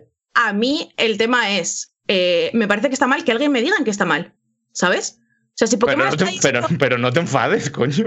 me, me enfado, o sea, me, enfa- me- me enfado porque me parece la narrativa de siempre en la cual es como, vale, pero dime, dime qué está mal. Y la gente me dice, hombre, la duración, es que Pokémon Espada de Escudo duran. Pues es mentira, Pokémon Espada y Escudo duran como el resto de, de juegos. Entonces, decidme, decidme algo en lo que esté mal. Por ejemplo, el juego con menos rutas postgame. Esto es, esto es verdad. Esto es verdad y me, me parece una, una crítica legítima. Me parece, por ejemplo, que tiene sustancialmente más contenido en postgame que tanto Sol y Luna como X pero me enti- entiendo que parezca insuficiente. ¿Sabes? Pero el, el tema es como esta crítica genérica que no se centra en absolutamente nada. Me da la sensación como de, que, de que es como cuando a la comunidad se le cruza un juego y, y- y ya está, ¿sabes? Entonces vamos a hablar de que todo es una puta mierda y que no sé qué, me parece guay. O sea, eh, yo personalmente, y, y además lo- esto lo dije en Conexión Trigal cuando salió, cuando salió Pokémon Espada y Escudo. Me parece que las entregas anuales de Pokémon son a abolir, porque lo que hacen es que los juegos sean una puta mierda. Dice ¿Vale? Chilandrón, la nieve está mal.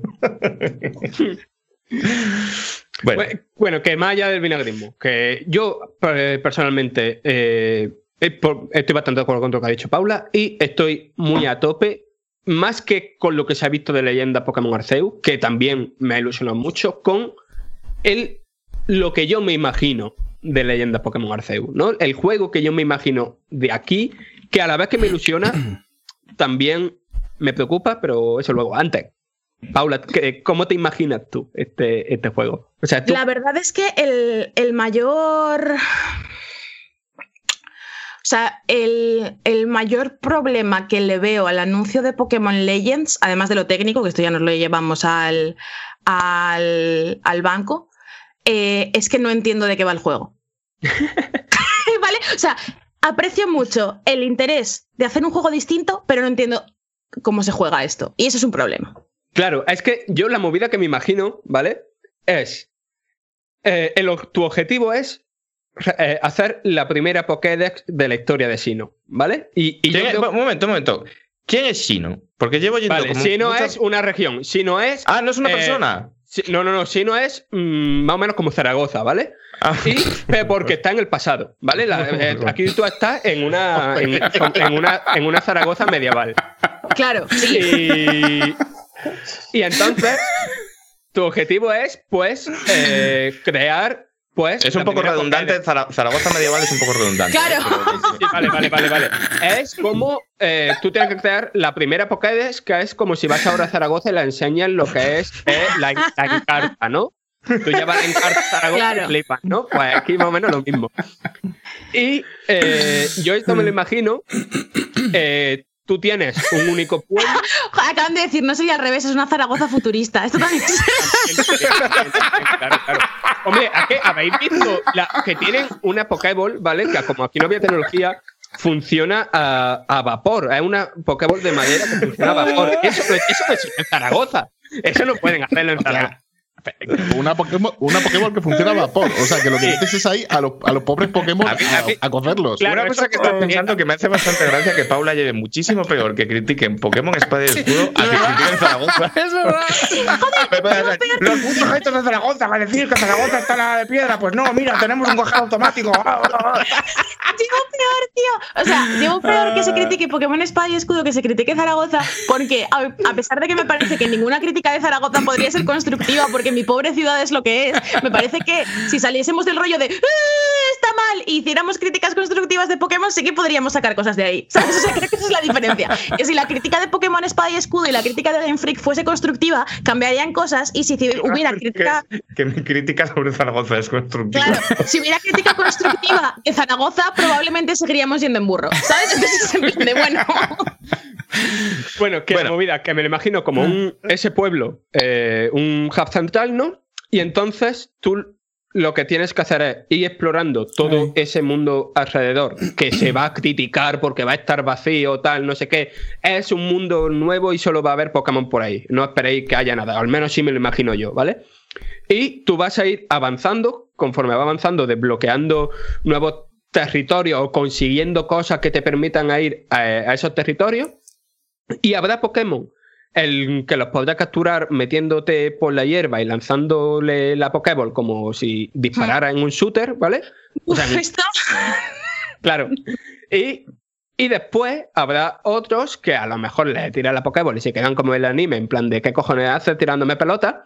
Y tendrás que combatir. Y, y el combate ya han dicho que no es en plan de cambiar la escena, sino que tú en cualquier momento puedes tirar una Pokéball en la que haya un Pokémon que tenga capturado y ya combate contra él, según parece por las imágenes, pues por turno y como siempre. Pero claro, esto es un mundo en el que no hay centros Pokémon para cu- curar a los Pokémon, en el que no hay otros entrenadores, así que probablemente no habrá combate, o sea, tú eres el, el concepto de entrenador Pokémon no existe.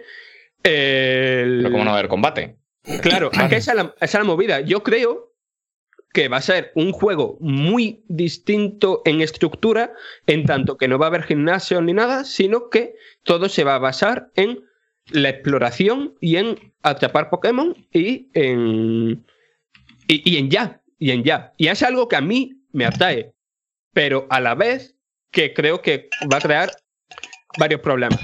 Bueno, espérate, antes de pasar al problema. Y que creo que argumentalmente va a tener mucho peso, ¿sabes? Que creo que e- esto que sea leyenda Pokémon 2. O sea, podría, podría ser como, el Monster, como un Monster Hunter Stories. Sí, algo así, Pinta, algo así. tiene, tiene un poco esa pinta. La cosa es, mira, yo, yo tengo cero esperanza en este juego, ¿vale? Pero cualquier cosa que sea salirse de como la zona de confort y del anquilosamiento loco que llevan los juegos de Pokémon en los últimos años, a mí ya me renta, aunque sea un flop, ¿eh? ¿Sabes? Es como hacer algo Pero, distinto. Paula, y ya Paula, va- pero, pero- pero- pero- una cosa, igual me juego la cabeza al decir esto, pero ¿Cómo puede ser que por un lado digas que no se puede pedir un juego AAA de Pokémon porque Pokémon nunca ha sido así y por otro lado digas que celebras que se hagan cosas que salen del anquilosamiento de Pokémon jaque mate ateos? A ver, vamos a ver. ¿Cómo te lo explico? Vamos a ver. Para empezar, porque, o sea, para empezar, porque no he dicho eso. O sea, yo lo que he dicho es, no es que no se pueda pedir un triple A de Pokémon. He dicho, pensad en los juegos de Pokémon y lo que son y lo que han sido siempre y lo que la marca Pokémon está dispuesta a invertir en, en sus juegos y el tamaño de estos desarrollos. ¿Sabes? A mí me parece guay que eh, queramos mejores gráficos o queramos mejores técnicas, ¿sabes? Pero, pero lo que no me parece razonable es pedir juegos de 400 horas, ¿sabes? O no me parece no- eh, lógico querer un Final Fantasy VII Remake, porque los juegos de Pokémon nunca han sido esto. Es como pedirle a los desarrolladores de Animal Crossing que hagan un duty, ¿sabes? Pero sería salir de su zona de confort. Pero, dicho esto, me parece que eh, hay muchos pasos intermedios más allá del RPG de siempre, ¿no? Que, que con la franquicia Pokémon se pueden hacer muchas cosas. Y a mí me parece guay que, que, que intenten hacer otras cosas, dado que claramente el público no está contento con la fórmula de ahora. Eh, mm, bueno, que claramente el público no está contento con la fórmula de ahora. Esto también es una, esto también es una, una cosa. O sea, es una aseveración igual un poco. eh, Sí, sí, o sea, es no. un poco que-. No, sí, sí, ya Vale. que evidentemente que el público sí está contento con la, con, Claro, con la de todo. pero- Los que no están contentos son los que gritan, que son cuatro Claro. gatos, son como los que votan a Vox. Son Pero cuatro gatos, en verdad. La cosa, la cosa es, eh, ahí me parece que dentro de su margen de el tipo de desarrollos que son, porque eh, yo sería muy feliz si no hubiese Pokémon anuales, si hubiera Pokémon cada dos o Mm. tres años, porque me parece que, que- que serían juegos mucho mejores, ¿vale? Es, es que de hecho es que creo que esa es la fórmula, ¿no? Que quiero decir, la, la fórmula es eh, lanzarte el juego de Pokémon, dejar, eh, o sea, el juego de Pokémon principal, ¿vale? Eh, sacarte al año siguiente, pues, dos pequeños DLC que te hagan seguir jugando y gastando, ¿vale? Y eh, a lo mejor al año siguiente ya volver a sacar un remake, una nueva generación, un algo, pero dejar ahí un año de descanso, ¿vale? Claro. Bueno, eh, llevamos una hora 45 Vale. minutos, solo hemos hablado de dos noticias. Vale. Esto se está convirtiendo en Conexión Trigal, por cierto, un podcast muy bonito en el que hablan de estas cosas. Es Eh, que, eh, a mí me gustaría decir que, que critiquéis Pokémon Espada y Escudo eh, todo lo que queráis, que me parece guay, pero que creo que las críticas deberían ser legítimas y lógicas. Y si hay algún día que mi crítica de la saga Pokémon o lo que yo quiero de la saga Pokémon me hace mentir o me hace activamente no ver las cosas que hace bien o las cosas que tienen mérito, eh, ese día me pego un tiro en el coño, ¿sabes? En plan de, de yo por ahí no voy a pasar conmigo, no contéis. Bueno, eh, hay que hablar de Anthem, eh, que lo han chapado. Eh, ¿Cómo podemos hacer esto? tal baila.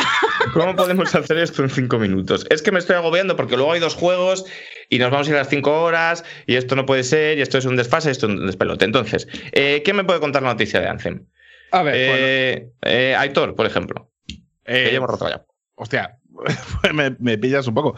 Pues nada, que eh, lo que iban a sacar que Anthem Next, ¿no? Que era como una. a- O sea, un parche, actualización de esos gigantescos que sacan juegos de estilo Destiny, que se han dado cuenta de que esto no va a ningún lado y lo han chapado.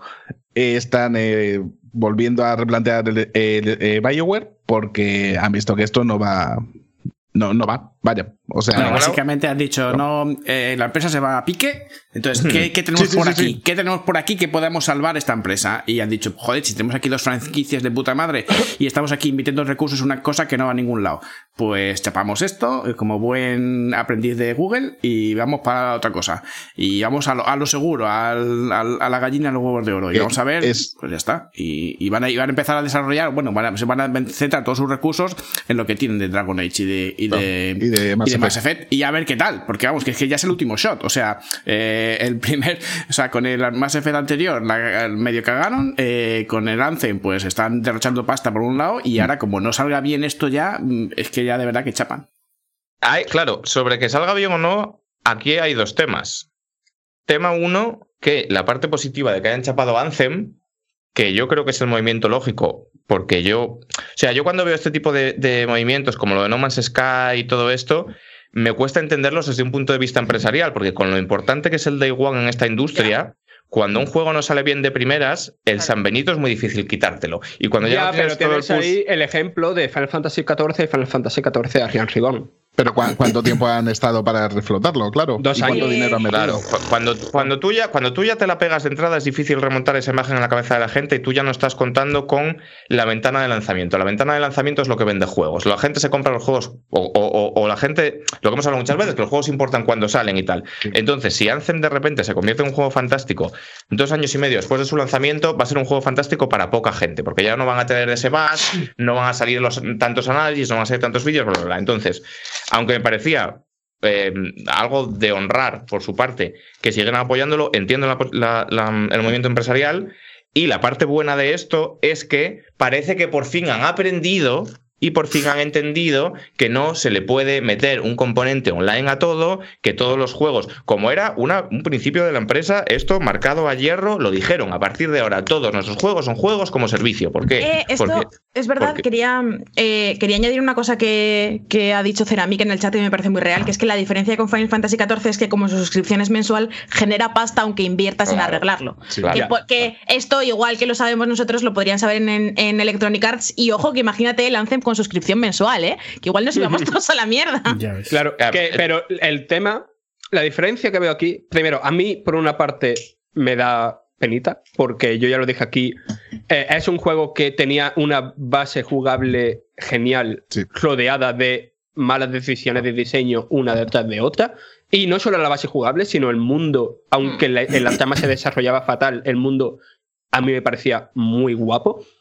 Y, pero me da pena porque han, ha habido un equipo que lleva, mm, creo que ya son casi dos años, trabajando en arreglar el estropicio que le lanzaron y Es todo ese trabajo se ha ido a la mierda y yo me pongo en la piel de esos desarrolladores. Y es en plan de vaya caca y después que realmente eh, que era un equipo de 30 personas que no sé hasta qué punto eh, tener 30 personas ahí trabajando en esto eh, o sea que, que no veo hasta qué punto el cierre de Anthem va a mejorar el desarrollo de- del próximo Dragon Age y del próximo Mass Effect, porque al fin y al cabo son 30 pavos, ¿sabes? 30 Hombre, pavos. 30, 30 personas es mucho dinero, ¿eh? Te quiero decir, un equipo de 30 personas, que no son 30 personas cobrando el sueldo mínimo, que son eh, desarrolladores, modeladores, artistas que levantan, o sea, que son millones de dólares. Un equipo de 30 personas dedicado a esto, millones de dólares que van a tirar, pero también ten en cuenta que es un juego como servicio. Eso, o sea, si Anthem Next se mantenía, no había que hacer solo el esfuerzo de sacar el Anthem Next, sino después mantenerlo y estar ahí, estar aportándole contenido. Claro, claro. O sea, mantener Destiny 2 no es sacar Destiny 2, es estar ahí, troca, troca, troca, troca, troca, troca. Yo creo que han hecho números, no les ha cuadrado, era lógico.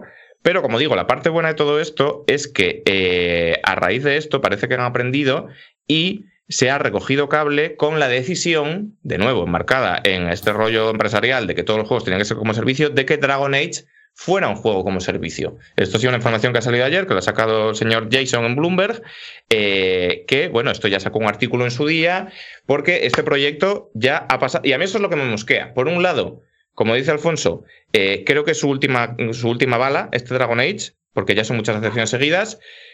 Pero por otro, es que se han dado demasiados bandazos con este proyecto. Este último bandazo creo que es acertado, porque creo que es lógico convertir Dragon Age de nuevo en una aventura single player, con, basada en la historia y tal y cual. Pero es que este proyecto ya ha pasado por varios nombres en código, ya ha sido Joplin, ya ha sido no sé qué, porque de por medio este juego se empezó siendo un juego de rol normal, marca Bioware, con diálogos, con personajes y tal, y se le dio ya un golpe de timón para convertirlo en un Anthem con dragones. Entonces, eh, el juego ya lo han enseñado un par de veces, lo han enseñado, han enseñado teasers, tal cual, llevan desarrollo mogollón de tiempo.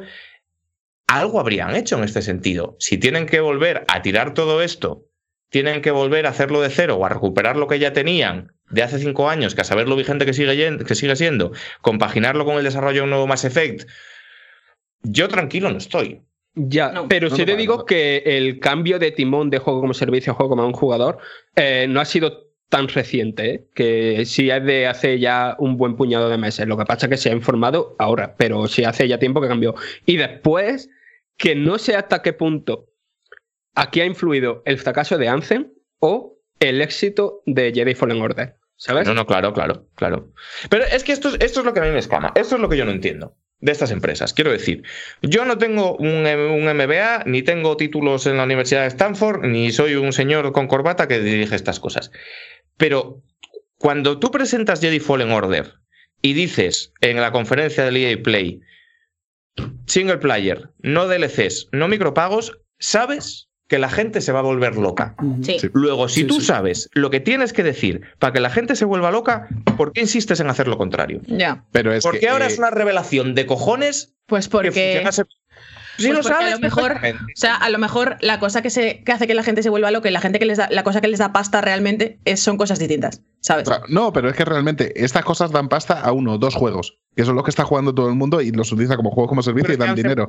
Pero es la- ¿cómo, se, dinero cómo se llama esto? Eh, la, la esta del superviviente, o sea, que porque uno esté ganando y uno lo haya conseguido, el resto van a seguir por ahí. Es la cosa, o sea, muchas veces eh, la, la gente de los estudios, bueno, los más que los estudios en la, en las distribuidoras, productoras y demás, no tienen ni idea de videojuegos. O sea, lo que está viendo es lo que hace el resto del mundo. Hay eh, un estudio de mercado que dice, gusta que haya, lo que decíamos antes, un Battle Royale, gusta que haya micro eh, microtransacciones, Pero es que- bailes. pero es que me- y es, y es es absurdo mentira, pero es que cambiar completamente ver, algo que tienes que sabes que funciona hacia ahí. Pero, Pero es es que, que me- no, no saben lo que están Es haciendo. con- mentira, con sus- no hace falta saber de videojuegos. Yo no estoy hablando de saber de videojuegos, yo estoy hablando de saber leer la sala, de Ya. saber lo que quiere la peña. Y yo no sé cuánto costarán esos estudios de mercado y tal, pero no me creo que ningún estudio de mercado competente te diga que la gente prefiere un juego como servicio con micropagos y un Battle Royale a, en el caso de ciertas franquicias, ¿eh? en el Duty no me meto, a Dragon Age. No, es que la gente va a preferir que Es metáis que- putas no, mierdas. yo No, creo- la gente yo- lo sabe. No, no, no, no. Yo creo que, yo creo que es diferente. Eh, la cosa es, o sea, no es lo que prefiera la gente. La cosa es a qué público quieres enfocarte. ¿Sabes? Pues al que te dé Creo- dinero, si yo solo estoy hablando Claro, de dinero. creo, creo que esta es la diferencia. Tú quieres lanzar un tiro al gachapón de el público para el juego single player o quieres lanzar un tiro al gachapón del público para los juegos multijugador. ¿Sabes? Y nuestra lógica nos dice que lo que tienes que hacer es ir a los juegos single player, pero a lo mejor sus stats les dicen otra cosa. Bueno, pero es que sus- por eso digo yo, yo empiezo diciendo, yo no tengo ningún MBA ni tengo sus stats, pero se ha demostrado que yo, siendo un gilipollas en mi casa, en Chandal, que estoy ahora mismo, sé más que ellos, porque yo sabía que iba a pasar esto y al final es lo que ha acabado pasando. A mí, el revolucionario eh, esquema de mercado que se me ocurre para Electronic Arts es que hagan que, que apliquen a cada juego lo que el juego necesita. Que igual un juego de fútbol basado en el competitivo lo puedes esquilmar con cartas y mierdas que la gente se lo va a fumar porque es el FIFA, pero que no puedes aplicar lo que te funciona en FIFA Claro. a Dragon Age. No se puede. Claro, yo, yo- yo también, yo también es lo que opino. Claro. O sea, yo, yo también, yo también es lo que opino, pero Tú no puedes coger a una empresa que es conocida por hacer juegos de rol súper largos, con súper trabajado el argumento y el world building, el lore, no sé qué, y ponerles a hacer el puto Anthem porque se va toda la mierda. Por culpa del Anthem se fue a la mierda Mass Effect Andromeda también. Por culpa de Anthem se ha ido a la mierda el puto Anthem y por culpa de Anthem se va a ir a la mierda BioWare probablemente Por- porque a saber el Dragon Age cómo sale. y esto eh, o sea, es, un- es- es Pero- una gestión extremadamente incompetente. Pero un apunte que estamos hablando solo de EA y se dice que dentro de BioWare, ¿vale? Había gente que quería que ese Dragon Age fuera un juego online. ¿Sabes? Que quiero decir que no es esto eh, EA mala, BioWare bueno y son los que están recibiendo los latigazos. No, no, no. La propia compañía también toma sus propias decisiones. Anthem, el- la idea de hacer el juego como servicio, eso no vino de Electronic Arts, eso vino de los propios desarrolladores de BioWare. También Seguro. me gustaría saber cuál es la diferencia en, en presupuesto y en técnica de hacer un juego multijugador y hacer un juego single player. ¿Vale? No, claro, y sobre Sí todo y, sentido. y- y la, y la expertise de los estudios. Claro, o sea, me, me Eh, gustaría saber, me gustaría saber cuánto les ha costado el Apex versus cuánto les ha costado el Fallen Order. Si esto tiene sentido. Mm. Claro, ¿sabes? pero la, la idea es que también luego esas 30 personas van a tener que estar todo, bueno, toda la vida, no, toda la vida del juego desarrollando contenido y demás. Pero es que muchas veces esto ha salido bien. O sea, Resident Evil 6, que es una mierda, es el segundo Resident Evil más vendido, si no me equivoco, o el tercero. Claro, es que, es que esto Claro, o es sea, un es que, es que están estas historias y claro, a un directivo le dices, oye, que si vas al público de Call of Duty, como era en su momento, es que vende 10, 10 millones de copias. Claro, se le ponen los ojos con, con el símbolo del dólar y para adelante. Este- pero ese es el problema, no saber leer el mercado. Si yo ni siquiera hablo de hacer juegos buenos, yo te hablo de no, de, de que como movimiento empresarial, Mm. el decir, hostia, pues parece que el Destiny este está funcionando. Y parece que vendemos Mm. muchas cartas de Pirlo.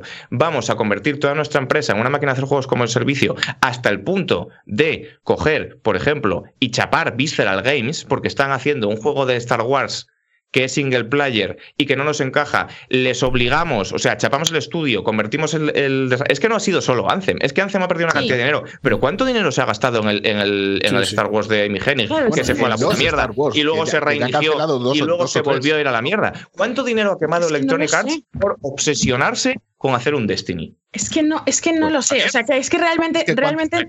Despedir gente de que rueden cabezas, en plan, no sabéis lo que coño estáis Es que haciendo. ¿cu- cuán- ¿cuánto dinero habrán ganado con el FIFA para que eso les salga rentable? Es que no les, o sea, rentable, no- rentable les sale el FIFA, pero que todas las decisiones que han venido de ahí no les han salido rentable porque han sido perder. eh, Anthem- Claro, claro, pero me refiero, la- el arriesgar, o sea, les ha salido rentable el arriesgar, pensando que si vuelven a tener un FIFA, les sale rentable la apuesta. Es a lo que me refiero. Pues que te tienes que dar cuenta que el FIFA es el FIFA y lo que hace ya. BioWare es otra Ya, cosa. Pero es, es lo de siempre, o sea, esto parece que nos damos cuenta aquí en un podcast que somos eh, Caso, cinco, oye, cinco matados y directivos no lo ven. ¿Por qué? Es lo que me alucina. No lo Entonces- sé. De- Tengo, tengo. La cosa es que parece que por fin se han dado cuenta. Mira, Chambrabot dice una cosa muy interesante que, que Jason Rayer en un artículo de Kotaku decía que parte del tema de que BioWare quisiera, quisiera hacer un multijugador eh, es que sabían que si le presentaban a EA un single player que usase un motor que no fuera el del Battlefield, les iban a dar mucho menos presupuesto. Esto me parece un, un asunto, claro. Ya, eso sí. Y después no se haga eso, que, que ayer mismo salió la noticia de que el, el juego tocho en el que estaba EA Motive, los que sacaron el Squadrons, que a mí el Squadron me Mm. parece increíble, Sí, que tam- también lo han cancelado después de unos pocos años en desarrollo. Y es que en plan de... eh, si están cancelando todos los proyectos en que estaban en, en marcha, que no espera otra generación de Electronic Arts eh, tan mierda creativamente como ha sido esta. Pues espera, cosa- Jedi Fallen Order 2 que funcionará y luego La- Dragon Age 4 a saber Sí. cuándo sale, Mass Effect a saber cuándo sale. Pero es que mira, hablabas de lo de los motores. Es que a BioWare, por ejemplo, también se le ha impuesto eh, trabajar con, con, Frostbite. ¿cómo- cómo se llama? con Frostbite y tal. Cuando en Jedi Fallen Order, es que Jedi Fallen Order es como, ah, esto vamos a hacerlo bien. Y ahí se ha demostrado, como que a mí luego el juego no me gusta, pero te quiero decir, ha, ha ido como un pepino. También se les permitió no trabajar en Frostbite. ¿Por qué? Porque es el Zampela. No, y Básicamente, porque- menos, porque porque, eso se está nota que si no se pira. que- A ver, y se nota que Jedi Fallen Order es un juego que tiene menos presupuesto que un Anthem, ¿sabes? Eso se nota. Sí, sí, pero que ha vendido un ¿Qué? carro, es a lo que te voy. Ya, ya, no sé. Eh, a mí, ya te digo, me falta como insight interno en Electronic Arts de por qué toma estas decisiones, porque a priori desde, desde el punto de vista externo no tienen ningún sentido. O sea, es como, o sea, para mí, para mí como persona externa que lo está viendo desde fuera, me da la sensación de que hacer el Dragon Age eh, juego como servicio es un poco en plan de, mira, tú tienes dos opciones. Puedes buscarte un trabajo que esté guay y ganar X dinero al mes y comprarte una casa, o jugar a la lotería agresivamente a ver si te toca y te puedes comprar cinco, ¿sabes? Claro, Y- claro, sí, sí, ha sido Sí, sí, un, sí. un tema de ludopatía, ¿sabes? No lo entiendo, ¿sabes? O sea, no, no, no lo entiendo y, y- y como que me falta información. En plan, de necesito un Jason Schreier diciéndome realmente cuáles son los datos que manejan o si Pero- simplemente es que están desconectados de sus jugadores. Así es como funcionan todas las compañías en lo directivo. O sea, si se la juegan y, y sale la apuesta, se lo van a forrar en la siguiente compañía. Si no, ellos ya han ganado dinero para vivir toda su puta vida y se van a otro lado. Y se largan como el Soderlund. Claro, claro. Se ha pirado, Exacto, ¿sabes? En exacto. plan de- Es que es eso, es que después es de liarla. Es que es eso. Eh, pero esto, eh, escucha, no pasa solo en los videojuegos, pasa en todos los lados. En, en la- en los coches, exactamente lo mismo. En las películas, exactamente lo mismo. Mm. Pasa en todos los sitios. Eh, si- eh, es, que, es que es una industria que hace dinero y por desgracia se, se mueve así, se mueve Pero con la estas cosa cosas es- absurdas. La cosa es que Jedi Fallen Order, que es lo que están utilizando como medida de que los juegos single player todavía funcionan, ha funcionado al margen del juego. ¿Sabes? O sea, no es que el juego sea excelente, es que es un juego de Star Wars. Entonces, claro, Pero Ya, ya, eso sí. ha funcionado, Eh. ha funcionado exclusivamente por poder decir en la conferencia no DLC, single player, no bullshit. Y por eso ha funcionado. claro. Y la gente ha ido a por él como locos. Pero si haces, eso, si haces eso también con el Dragon Age y con Mass Effect, pues ganas igual, tampoco te Claro, creas. si es que es facilísimo. Facilísimo. Mm. Tú sales y dices, este Mass Effect va a durar 60 horas, no va a tener un puto DLC. Bueno, sí, vamos a meter DLCs guapísimos de 15 horas de historia, super lore, pero no va a tener micropagos, no va a tener nada. tal, tal. Y todo el mundo va a entrar allí como marineros de servicio. Entonces yo no, no lo comprendo. Pero bueno, eh, dicho esto, ya veremos lo que pasa con... José, se me, con está, se me está ocurriendo una idea de agente del caos que es hacer streaming de espada y escudo el domingo. Juego a Pokémon Espada y Escudo y hablamos de Pokémon for Reals durante dos horas. Se me está ocurriendo esto fortísimo, encuesta, ¿eh? Y, nos Quique. gritamos. Haz una encuesta. No. Yo no me atrevo. y no me enfado, no me enfado, lo hablamos en serio, ¿sabes? En plan de, de, de cogemos y juego a espada y escudo y opinamos de manera 100% raw sobre Vale, las cosas entonces- realmente. Paula va a hacer un streaming de. ¿Cuándo va a ser esto? El domingo, por la Paula a tarde-noche. Es que el domingo igual no puedo, pero lo bonito sería que Paula haga un streaming de eh, Pokémon Espada y Escudo y yo en, en mi cuenta de Twitch, que tengo una, que no, no sé si se puede hacer streaming, pero lo intento, hago otro streaming en plan Jackas, en plan, hola, soy Enroque y voy a entrar en el streaming de Paula a decirle que está todo mal. ¿vale? ¿Vale? Vale. No, no, no. Pero hablando en serio, hablando en serio, juego a Pokémon Espada y Escudo, hablamos de todas las cosas de manera totalmente honesta y si considero que no tengo razón en algo que haya dicho, os lo digo. 200%, o sea, en plan de total transparencia. Y no me enfado. Lo que No me diría enfado. alguien que se va a enfadar.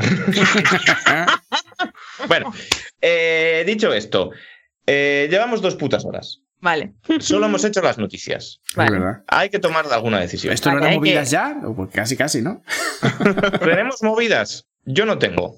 Yo Iba a hacer como el esfuerzo de buscarlas, pero no lo voy a hacer porque es que esto no nos da tiempo. ¿Y si hacemos solo el Bravely Default y hacemos movidas y el Persona Strike es para otro día? Sí, yo creo que sí. Es que no, es que si no, nos van a dar aquí las 4 de la tarde y no puede ser. Vale, entonces voy a poner la cabecera, esta Vale. y tal.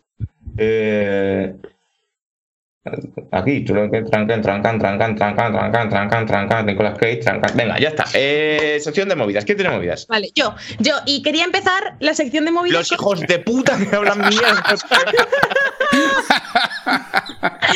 no, eh, quería empezar la sección de movidas con mi sección de TikTok, que es un poco sección ah. de movidas, ¿vale? Entonces, ah, eh, ah. para quienes no hayáis estado en los últimos programas, el programa en el que yo tomé el mando, porque Enrique estaba recuperándose de su operación, eh, inicié una nueva sección que era el TikTok que le ha hecho gracia a Paula esta semana. ¿Vale? Entonces, esta es la sección en la que yo ponía un TikTok. El primero que puse fue el de los carritos chocones. No sé si os acordáis, si estuvieseis aquí. Sí, wow, lo estuve viendo durante todo el fin de semana sin parar. bueno, entonces he visto otro TikTok, pero el problema es que la imagen del TikTok se veía bastante mal. Entonces eh, he recopilado mi propio vídeo para enseñaros lo que muestra el TikTok. ¿Vale? ¿Eh? ¿Has hecho un remake? O sea, sí, era, era un TikTok que grababa una pantalla de una cosa de Oliver y Benji. ¿Vale? Entonces yo he cogido los clips de Oliver y Benji. ¿Vale? Ajá, ajá, Y el ajá. TikTok al principio decía, ¿qué es mejor en español que en japonés? ¿Vale? ¿Qué suena mejor en castellano que en japonés? Hmm. ¿Vale? Y Enrique pone el vídeo. Lo pincho. Venga, a ver. Voy a quitar el audio para poder oírlo. El audio del escritorio. Vale, triqui-tri, tracatrá. Vamos para allá. A ver.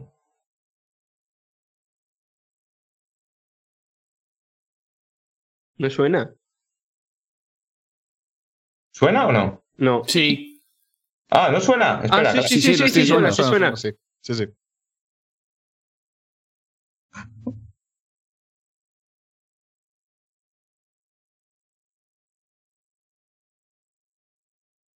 ¿Pero esto qué es?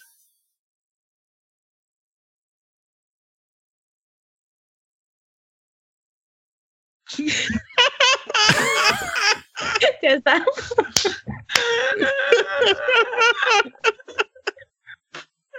Quítalo, Enrique, que ya, ya está. A ver. No entiendo nada, no entiendo. Vale, os lo explico. No sé. Uy, no sé. un segundo, que me están llamando el timbre. Un segundo, un segundo. Pero quítale, bueno, no lo quitas, déjalo. Déjalo, déjalo, déjalo. Se queda el vídeo ahí. Os lo voy a, os lo voy a explicar, ¿vale? ¿Se nos escucha o no? Silencio, No por si, favor. no- se nos escucha. Silencio, por Pues favor. solamente- La cosa es, la cosa es, esto es una de las primeras escenas de la serie de Oliver y Benji en la que a Oliver le atropella un camión y se salva porque tiene la pelota de fútbol cogida en las manos y entonces como que le, le quita del impacto.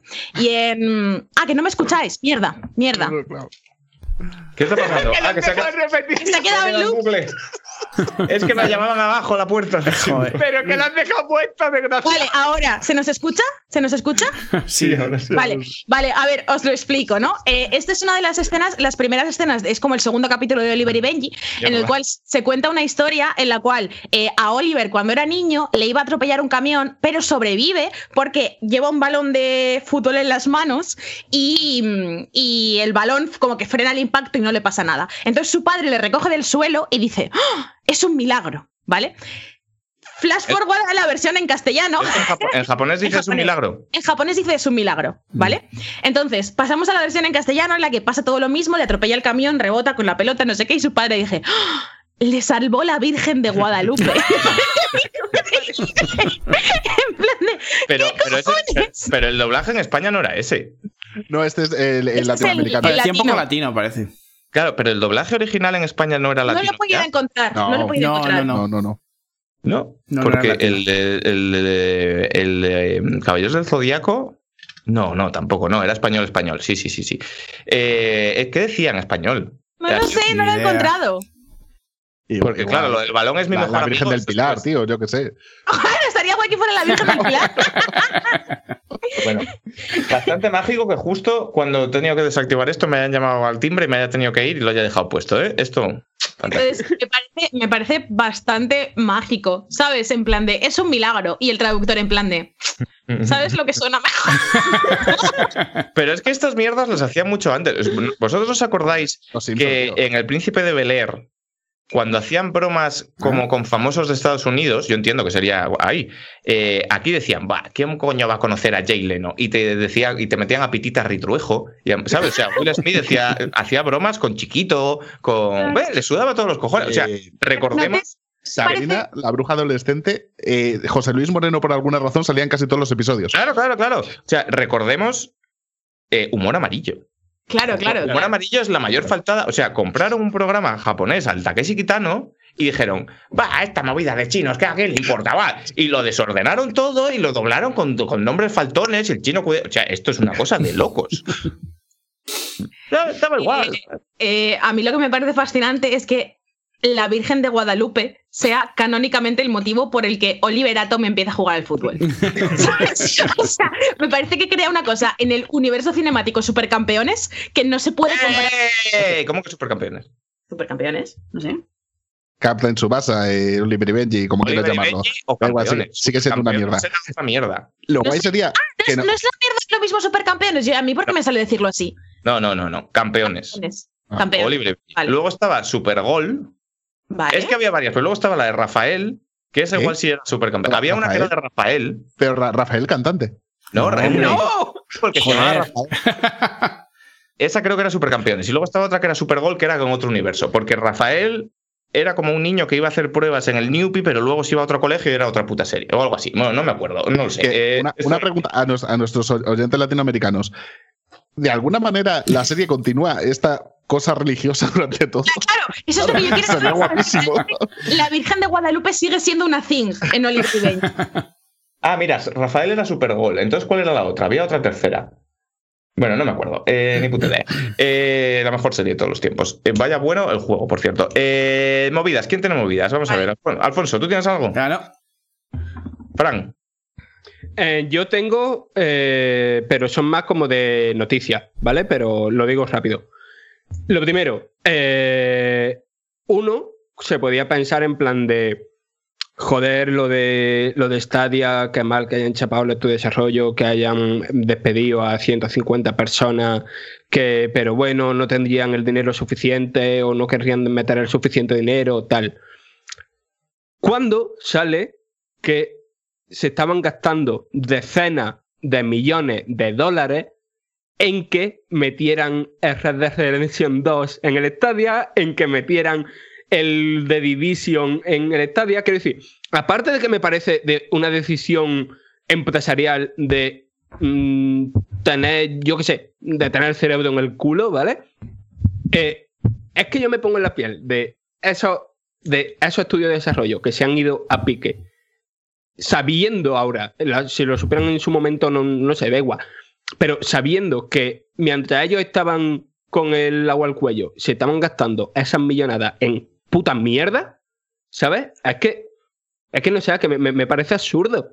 Yo, dentro de que celebro Ya. cada mala noticia sobre Stadia que hay, eh, porque son las fuerzas del mal, em, yo no estoy tan de acuerdo con Jason aquí. Quiero decir, eh, o sea, Jason mm, Schreier puso un tuit en el que decía: ¿Imagináis si en vez de haberle dado 20 millones de dólares a, a Ubisoft para que sacase el Assassin's Creed, le hubieran dado un millón cada uno a 20 estudios para que hicieran cosas guapas a ver si alguno resultaba ser un hit como el Stardew Valley? Es como, yo no sé hasta qué punto, si tú tienes que competir contra la nueva generación de consolas, te vale sacar eh, una plataformita en la que hay Stardew Valleys. A mí esto No, me no, no. suena, a mí esto me suena un poco, un poco como estos típicos posts, posts que son en plan, que te, que te renta más comprarte una 3080 o 520 kebabs, ¿sabes? O sea, que Claro, que- claro, claro, exactamente, El precio es equivalente, pero yo no sé si esto realmente funciona como estrategia, a pesar de que, de que darle más dinero a desarrollos pequeños a mí siempre me parece buena idea. No, no, no, pero no voy por ahí, no voy por ahí. Yo voy por el hecho de que, a ver, si, sin pasta los desarrolladores, los, es- los estudios, no hubieran metido esos juegos, a lo mejor es que no debería haber existido.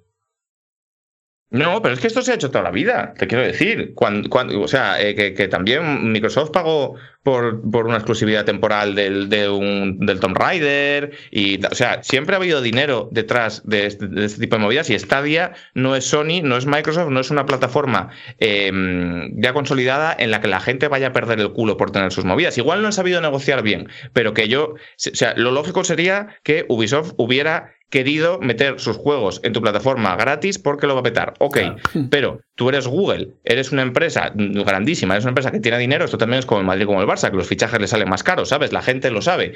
Eh, y tú quieres tener Red Dead Redemption en tu plataforma, estás dispuesto a pagar. Yo entiendo el, que, el, el movimiento de Ubisoft, esto también lo decía Jason Herrera, en plan, no, compañías como Ubisoft han estado aquí haciendo el agosto, en plan, ¿quieres los juegos? Pues paga. Pero que yo entiendo la posición de Stadia. Tú tienes que venderle a la gente que hay juegos y que hay catálogo. Claro. Porque si sales con un catálogo de mierdas que no conocen ni su puta madre y de, y de cositas pequeñas que has hecho con cuatro estudios y no sé qué, igual son mejores juegos, seguro, pero me parece un suicidio empresarial. Yo entiendo que se dejaran dinero en, en intentar tener Red Dead Y se, Redemption. y se sale un montón Lógico. de juegos, dos juegos pequeños y tal, que alguno de ellos, a lo mejor dos, tres, cuatro, cinco, los que sean, que sean muy, muy, muy buenos, da igual, eso no va a traer la gente a la plataforma. O sea, necesitas, Claro. tener, te necesitas tener ahí bombazos mm, y el De bombazos hecho, cuesta pasta. probablemente serían juegos muy, muy, muy, muy buenos que se acabarían pegando una hostia que no jugaría nadie porque han salido para Claro, una consola que no tiene triple A y que no tiene. Red Dead Redemption y no tiene nada, claro. ¿Sabes? El Stardew Valley salió en PC y salió en la Switch, que son consolas que la gente ya tiene y luego lo descubren y dicen, está guapo.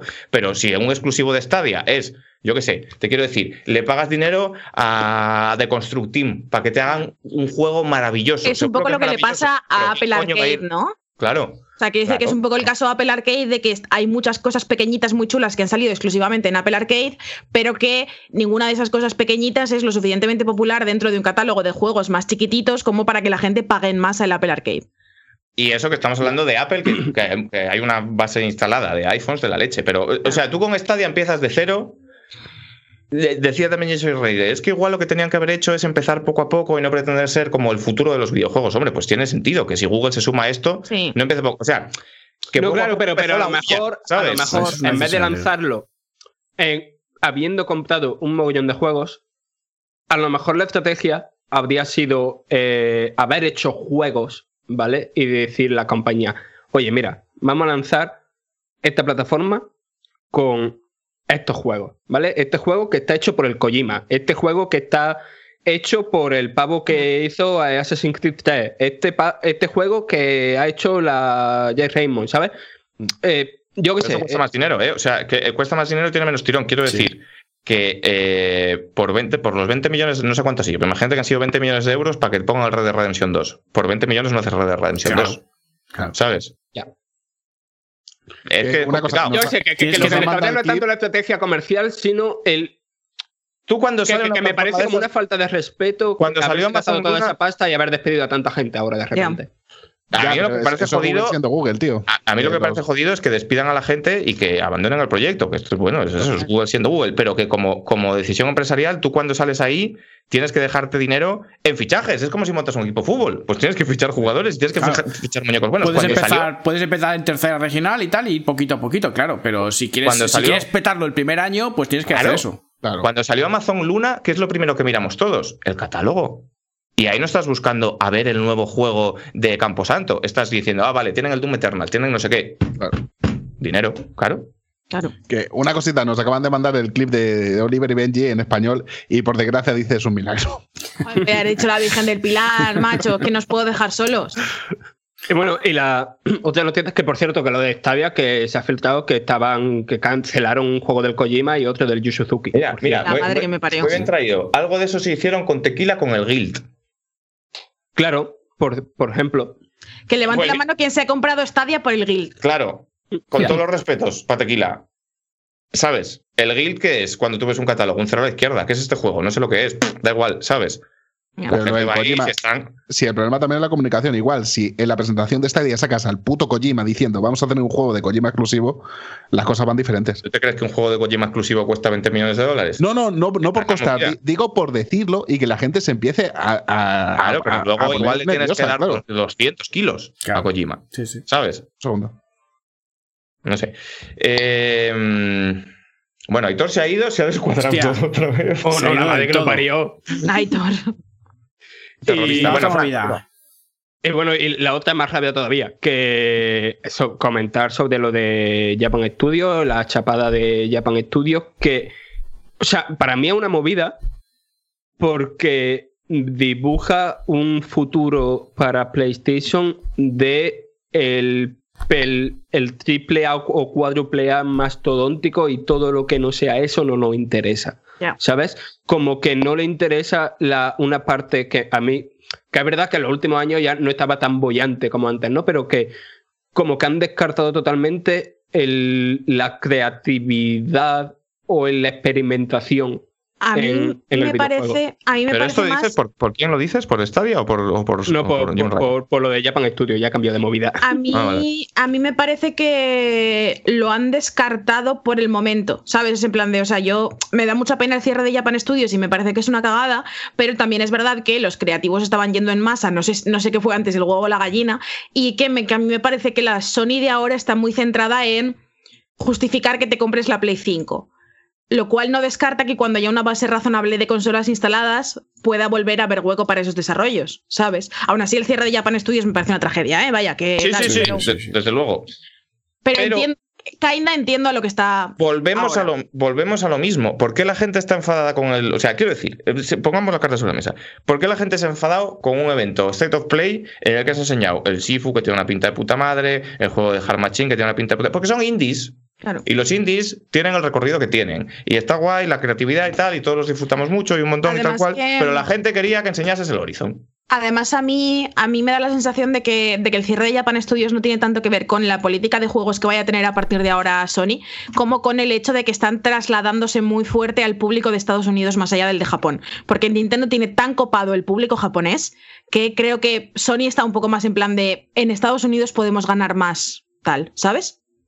Ya, pero joder, Ya, es un eso, ya, eso, en sí es una movida, ¿sabes? Claro, claro, eso, es una, eso para mí es una movida trágica. Y, y es, Pero- y es- y es crítico también en el caso de Sony, porque pues, si por algo se ha distinguido Sony, siempre es por mm, invertir en prestigio Sí. Claro. y, en, y en proyectos que podían considerarse un poco. O sea, yo Sí. no creo que si Sony ha financiado a Fumito Ueda en Last Guardian fuera pensando en el dinero. Claro. No, no, para O sea, nada. para él siempre nada. piensa en el dinero, pero, pero más en un dinero a largo plazo de la, construir marca, pero no Claro. buscando un pepinazo. Todo lo contrario de lo que decíamos de, de antes, ¿vale? Sí, pero que la cosa es que yo no creo que vayan a dejar de financiar al Fumito por esto.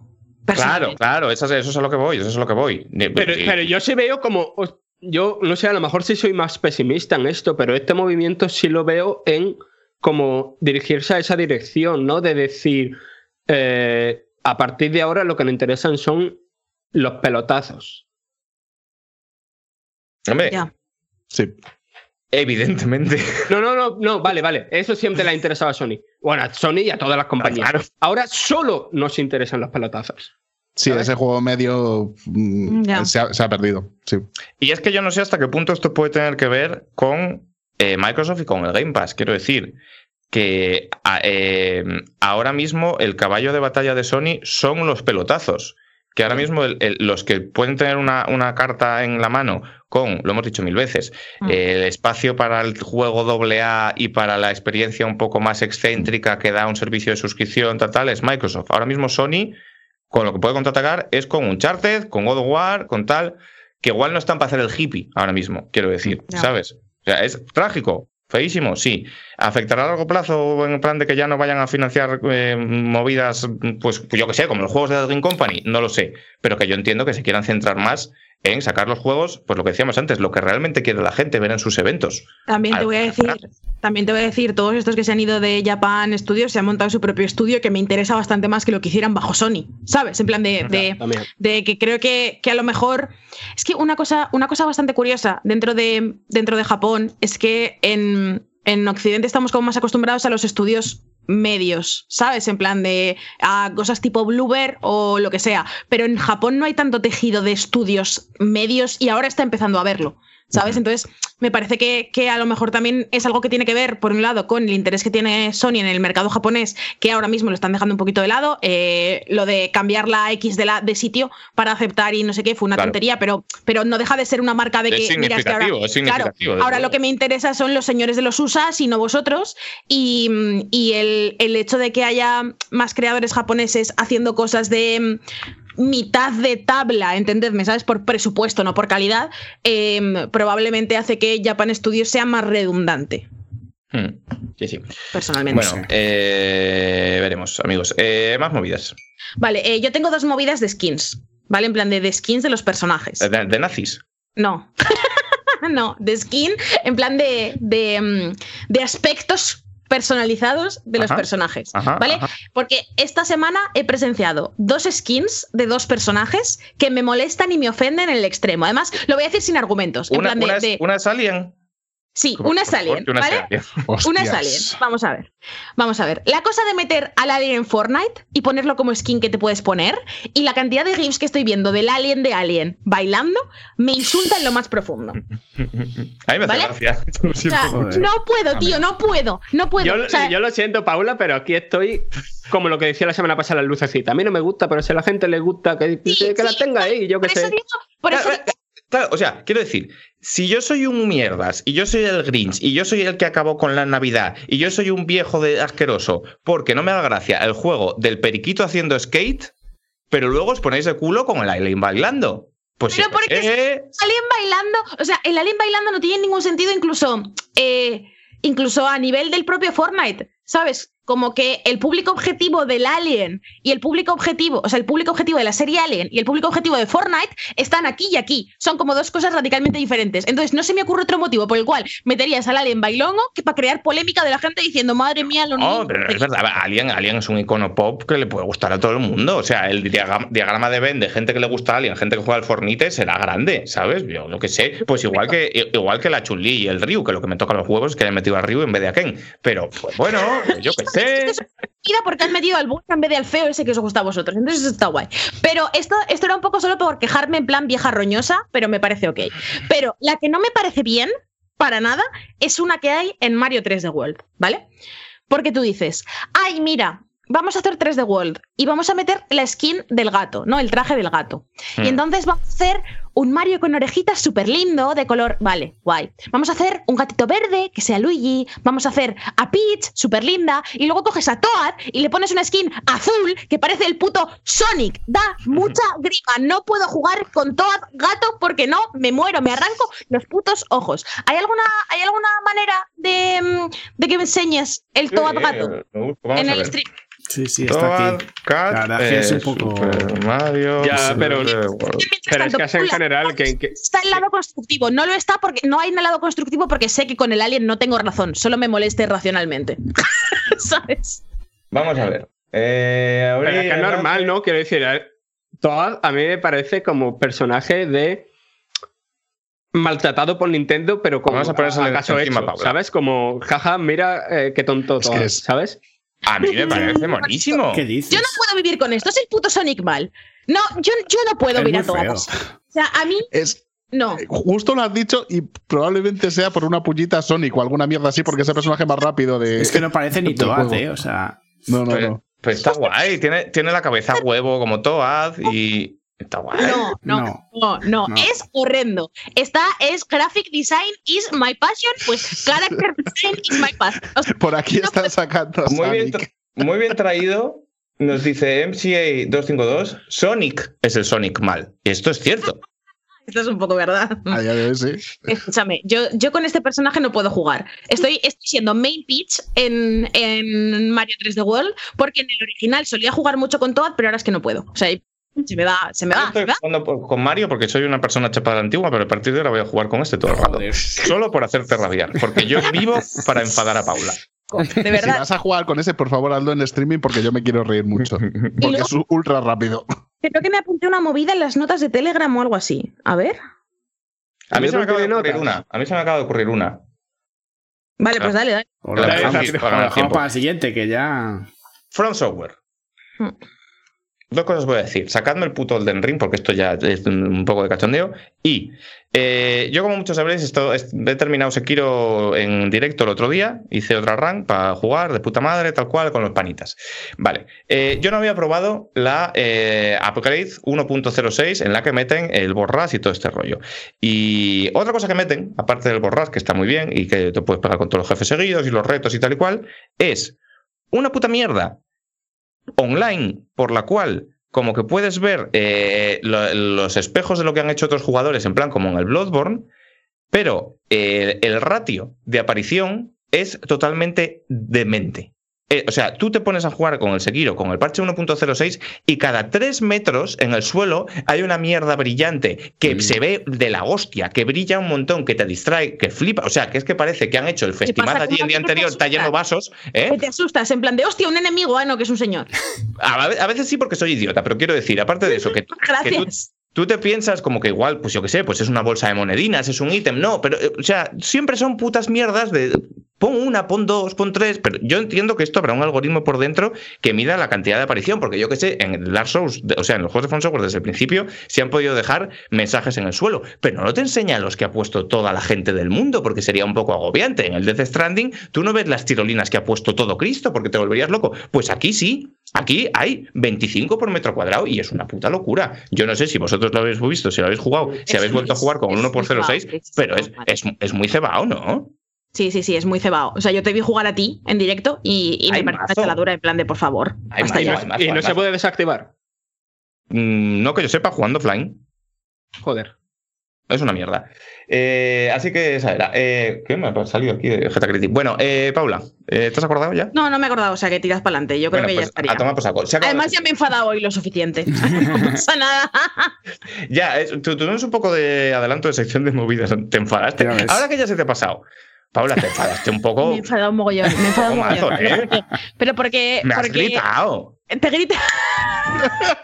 Ha dicho que te una broma del. Call of Duty y me has dicho que te calles, que estoy hablando. Yo, Perdón, perdón, no planeaba enfadarme tanto. O sea, no sé, me he, ido, su- me he ido subiendo y se me ha ido de las manos. Lo siento, lo siento.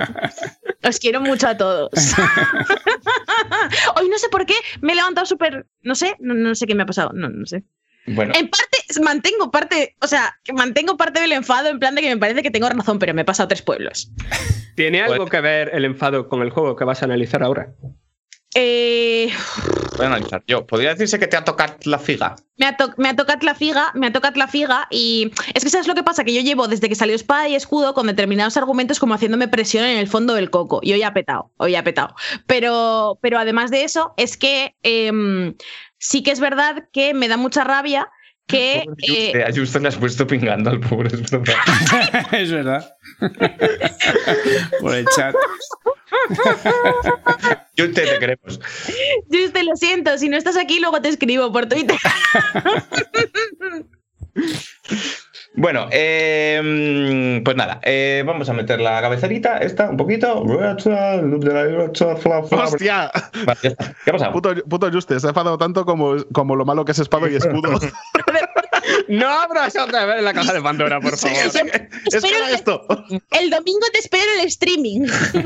Bueno, eh, vamos a ver. Sección de análisis. Eh, son las 2 menos cuarto. Vale.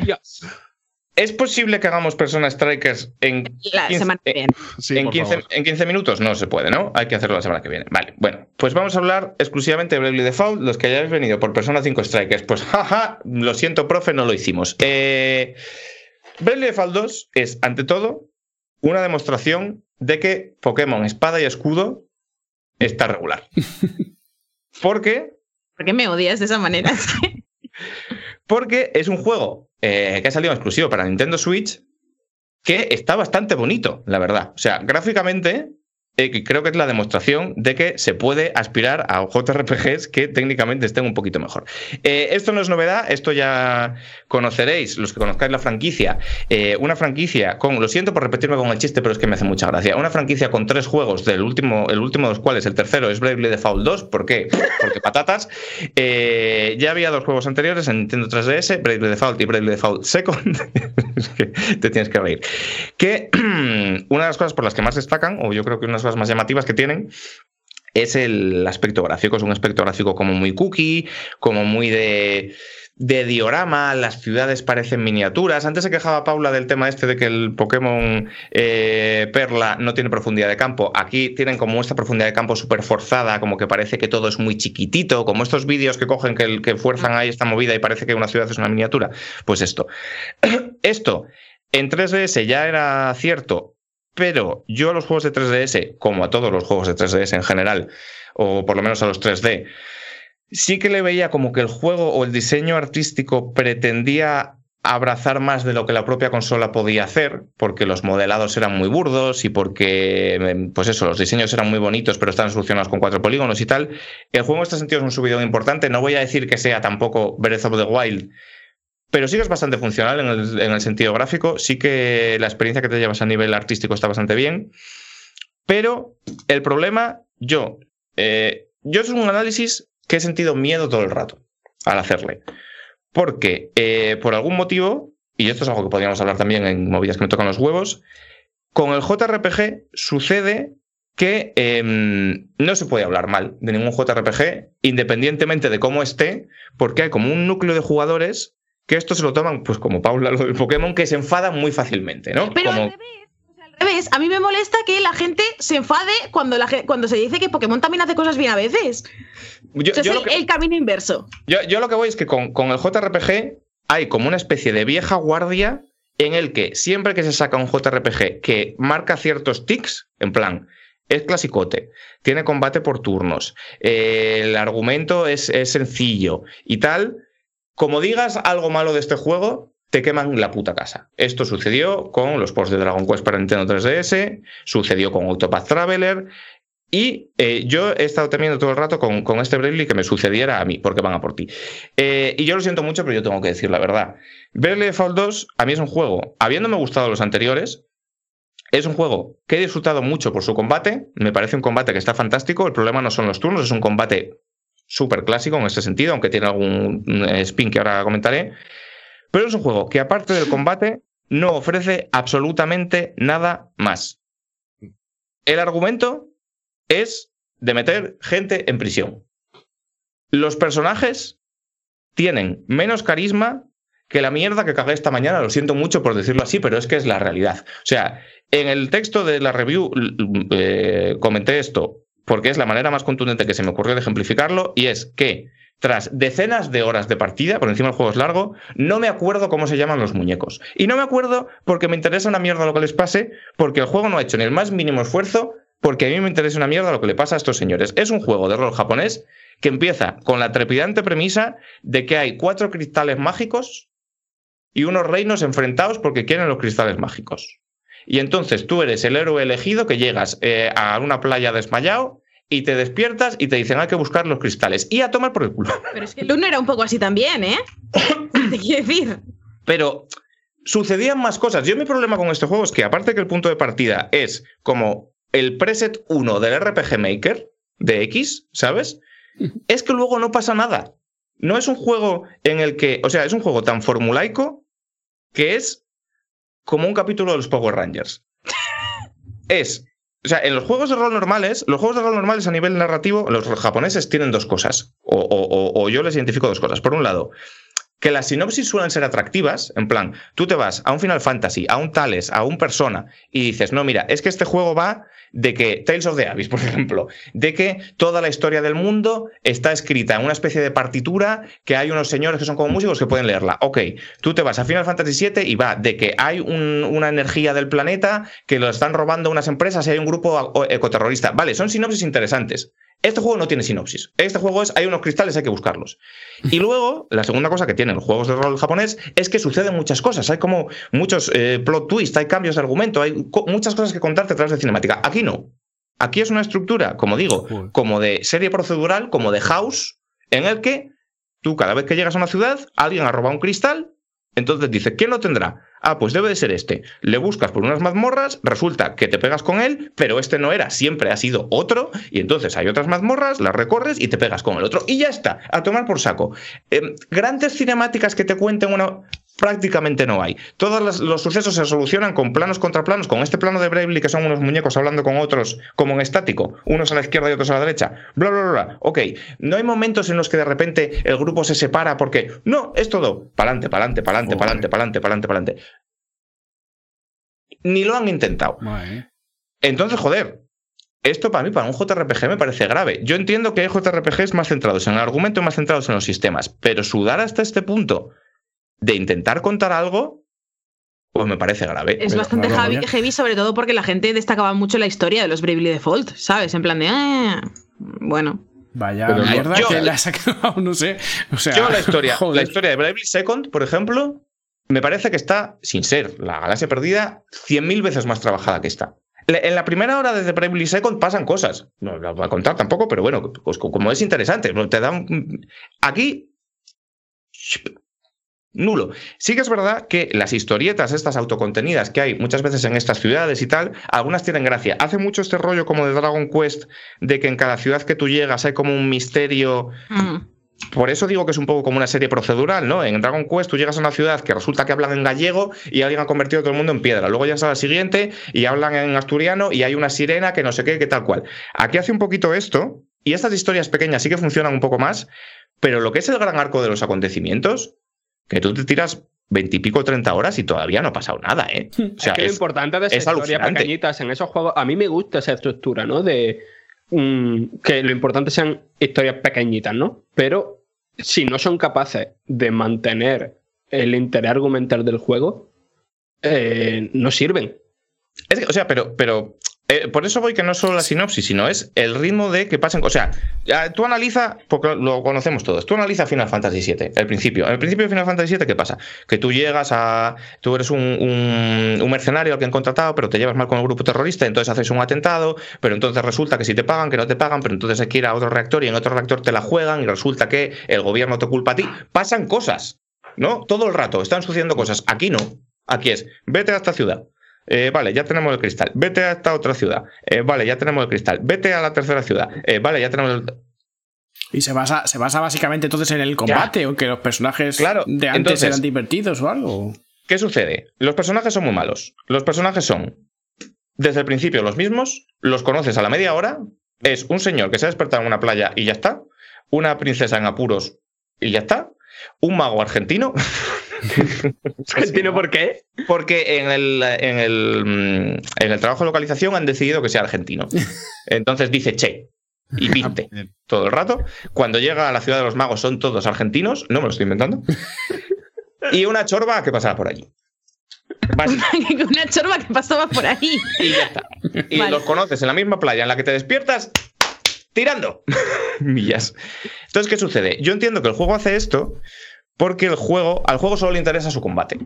Mm. Entonces, al ser tan predecible y al, y al poner tantas poca- tan pocas cosas en medio del combate, lo que consigue es medir muy bien el ritmo al que te va desbloqueando nuevos trabajos. Digamos que cada episodio es una fotocopia del anterior porque el juego necesita que tú tengas llegar a una ciudad, hacer una mazmorra y llegar a un punto del argumento en el que te pegues con alguien que al matarle te dé un cristal que te permita tener un nuevo job. Entonces, como lo importante es el combate y los jobs, es todo el rato igual. Papá, papá, papá, papá, te pegas con uno, te pegas con otro, tal. ¿Qué sucede? Que los combates son muy buenos. ¿vale? O sea, el combate de Bravely Default, para el que no lo conozca, es un combate por turnos de toda la vida, con el twist de que tú puedes coger turnos del futuro, es decir, eh, cuando te toca atacar, tú puedes atacar y ya está, puedes cubrirte con lo que tendrás dos turnos a la próxima, o puedes decir, me lo fundo todo y, y atacar cuatro veces de una. Lo que pasa que entonces luego tienes que estar tres turnos dead in the water, no puedes hacer nada, estás perdido. Entonces, jugando como con esta estrategia de cuándo me conviene más gastarme todos los turnos o me los guardo, voy haciendo, voy guardándolos para luego hacer cuatro ataques seguidos y tal, eh, lo que el juego hace muy bien es todo el trabajo de numeritos y de sinergias. Es un juego de combate por turnos en el que las habilidades secundarias están muy bien pensadas, que trabaja mucho el tema de, pues si yo eh, utilizo esta habilidad para chetar a mi compañero que tiene un rol de más de ataque, pues puedo conseguir que duplique sus turnos. Todo este rollo como de los roguelikes o como de Slade Spire, en plan de si mezclo este trabajo con este otro, pues puedo conseguir chetar esto. Todo esto lo hace súper bien. Pero es que no hace nada más. Y el problema que tiene es que aparte de no hacer nada más, insiste en esto de una manera salvaje. O sea, la cantidad bruta de combates que hay es, es totalmente delirante. Eh, hay unos requerimientos de nivel muy gordos, porque el juego es muy difícil, y tú cada vez que llegas a una mazmorra, igual te tienes que tirar combatiendo dos horas. Porque como te saltes un solo combate, eh, no vas a poder avanzar. Entonces, ¿qué queréis que os diga? ¿A vosotros cómo se os está quedando el cuerpo?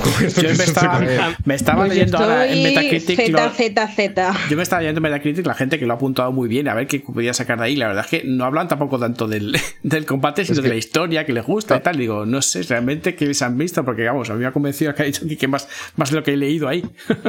¿Sabes lo que pasa? Que yo, cuando estaba haciendo el análisis, yo estaba diciendo, que esto creo que lo puse en algún grupo que tenemos. Cuando salgan los análisis, preparaos a leer la palabra joya mogollón de veces. Porque por algún motivo, estos juegos son una joya, por huevos, antes de salir a, a jugar. En plan, ¿qué es? ¿Un juego de rol por turnos más viejo que el Tal Alcanfor? cual, una Es- joya. Es, una joya. Una joya intemporal. ¿Por qué? Porque es una joya. Pero el argumento que te cuenta es una joya. ¿Pero por qué? Es una joya. Y es lo que me jode. Y es así. Pues no lo es, ¿sabes? El, el juego está muy mal en la gran mayoría de sus apartados. Hace una cosa muy bien, que es el combate.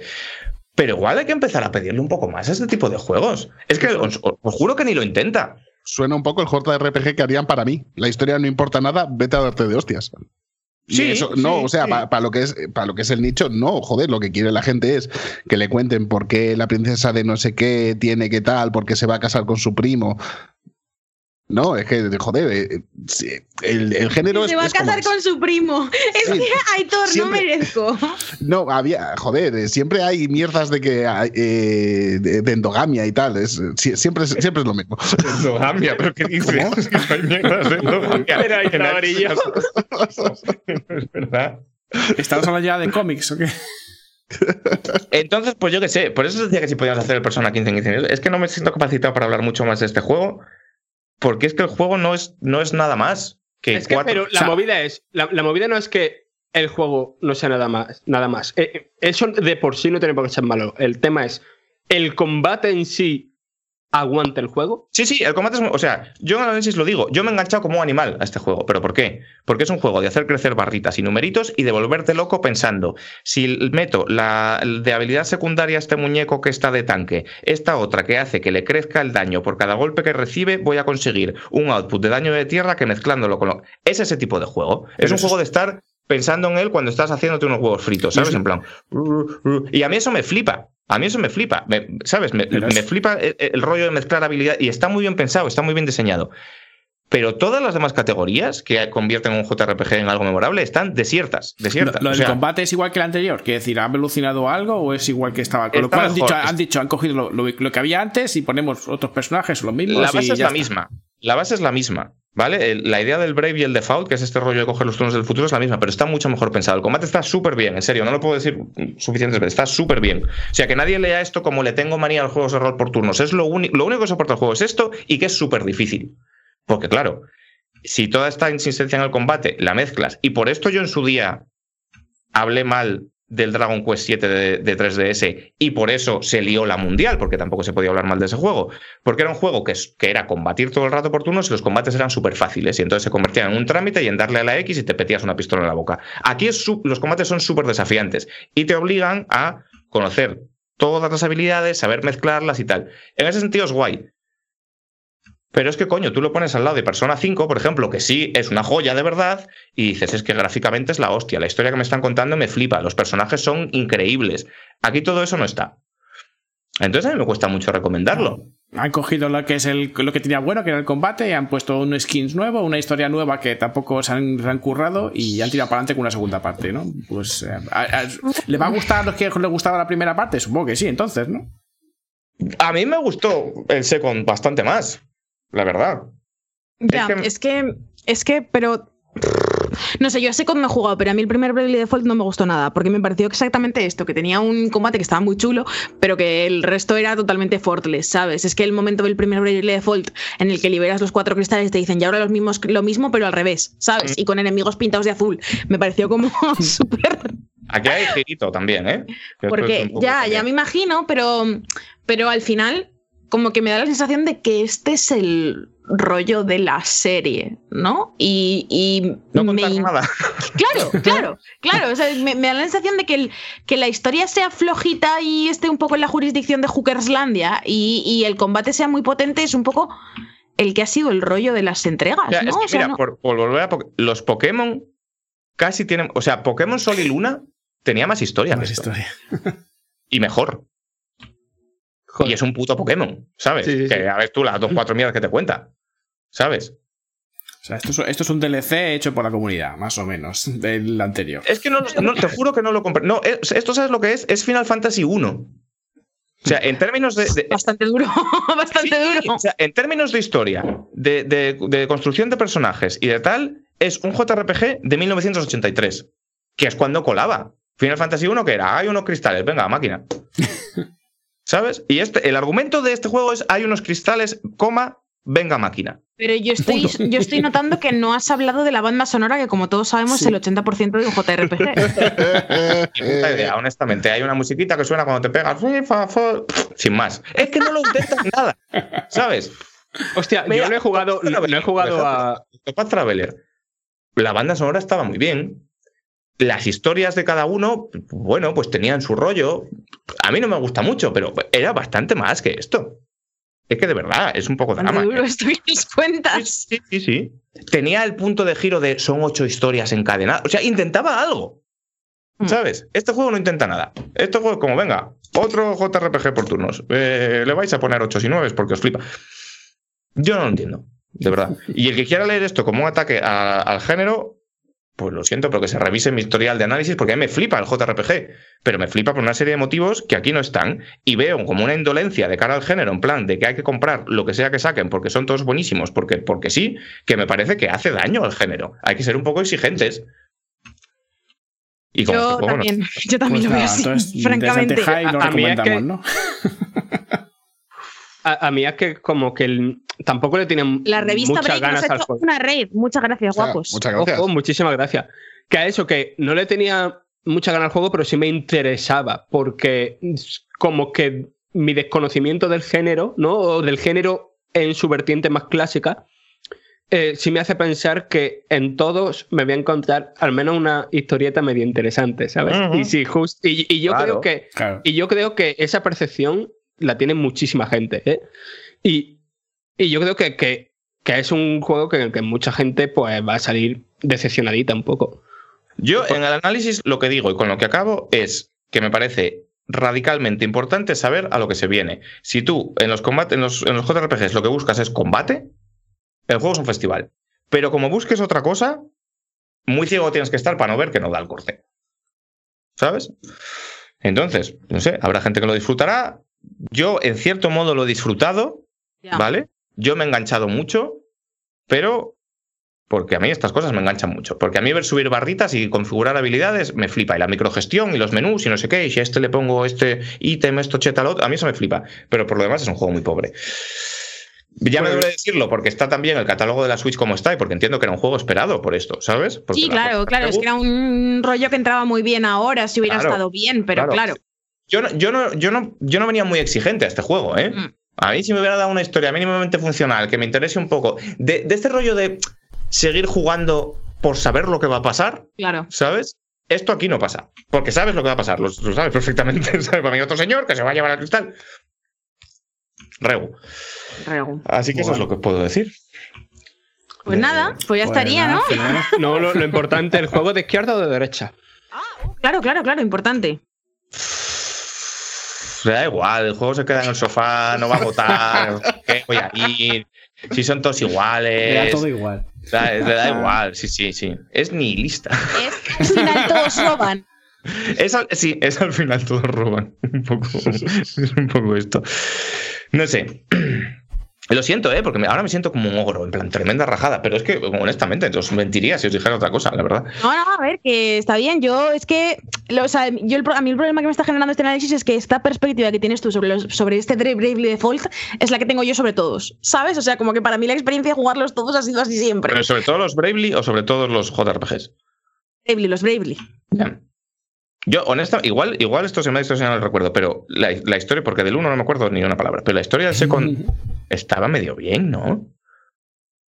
¿No? lo sé, es el que no he jugado. Idea. Yo Porque el primero me que- Yo, lo- yo lo que recuerdo es que de- os gustó mucho el combate y incluso te gustó tanto que me interesó incluso para, para Sí, no, es para que los combates están, eh, insisto, están, los combates están muy bien. Eh, ah, bueno, y luego también, que te- otra cosa que no he comentado, que esto me hace mucha gracia, eh, que el juego, todo esto, es plenamente consciente de ello. O sea, que es un juego basado en Joder. grindear de manera delirante y en atosigarte con cientos de millones de combates repetidos. El juego es tan consciente de ello que tiene Ah, esto. tres o cuatro mecánicas enfocadas a solucionarlo. Es decir, Joder. es un juego en el que tú puedes multiplicar la velocidad de los combates por cuatro. Es un juego en el que hay un botón para todas las, todas las acciones de ataque que haya hecho un muñeco en los últimos turnos, repetirlas sin tener que marcarlas a mano. O sea, en plan, para jugar en automático. Vaya, para que, para que no claro. te tengas ni que rayar. Claro, porque si Eso- fuera eso un juego que pudiera, pudiera haber gente bien. a la que le interese por la narrativa y solo lo quiera jugar por eso, estaría muy bien. Pero no. Y, y es un juego en el que tiene un sistema en el que tú puedes mandar a un barquito de expedición y hago así con los dedos, porque esto es una mentira, que tú hay una casita que tú vas y te iniciar expedición y lo que sucede es que durante 12 horas con la consola apagada el juego va grindeando solo. Entonces tú luego llegas y dices, ¿qué me he encontrado? Eh, pues tantos puntos de experiencia, tanto dinero, tal cual. Todas estas cosas que están bien, porque solucionan un problema que tiene el juego, es porque sabéis que hay un problema. O sea, ¿por qué pones tres mecánicas para solucionar que el grindeo sea una chapa? cuando podrías hacer que fuera un poco menos chapa, ¿no? Quiero decir. No, o, o que te sirva para simplemente para contar una historia y no te, no, y no te moleste grindear. Digamos que bueno, te cuentas la historia, la historia es muy buena y tal, y el resto de cosas, si es una chapa para ti grindear, pues no lo hagas, ya está, fácil. Claro, Pero- eso es lo que- o sea, ¿por qué, ¿por qué intentas solucionar una cosa que sabes que es un problema cuando puedes eliminar el problema y ya está? Pon menos combates. ¿No? Y así no hace falta poner un multiplicador por cuatro. Entonces, como que veo que el juego es intencionalmente esto. El juego es un, un festival del grindeo y, y un, y un monumento a su sistema de combate, que está muy bien, y nada más.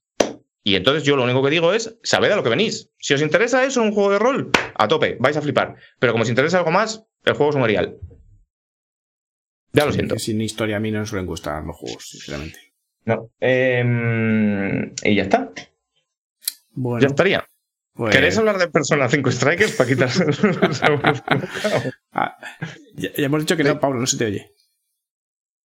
Ah, vale. Tampoco sé muy bien qué deciros de Persona 5 Strikers, o sea, si queréis lo hacemos, Lo ¿sabes? digo porque como esto al final ha ido rapidito. Ya, vale, vale, es vale, que vale. también te digo que si lo deja para la semana que viene, yo podría aportar cositas. Claro, también. es que esta es la cosa, lo podríamos hacer entre los dos, Ah, esto ah, vale, que vale, os vale, veáis. Pues yo entonces diría que sí.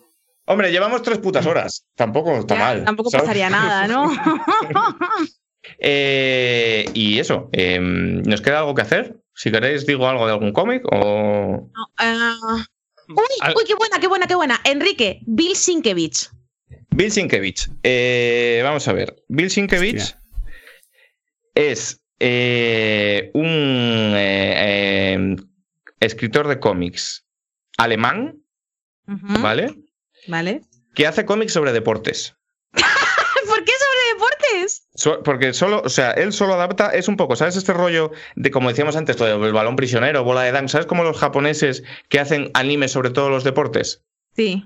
Pues él hace lo mismo, pero son cómics alemanes, bastante aburridos. O sea, hace cómics como sobre deporte, pero es novela gráfica sobre deportes, ¿sabes?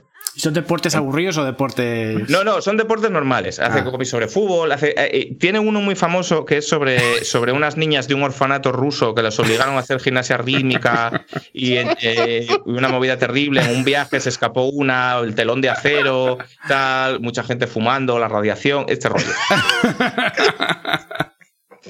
¿Y el dibujo qué? ¿Qué tipo de dibujo?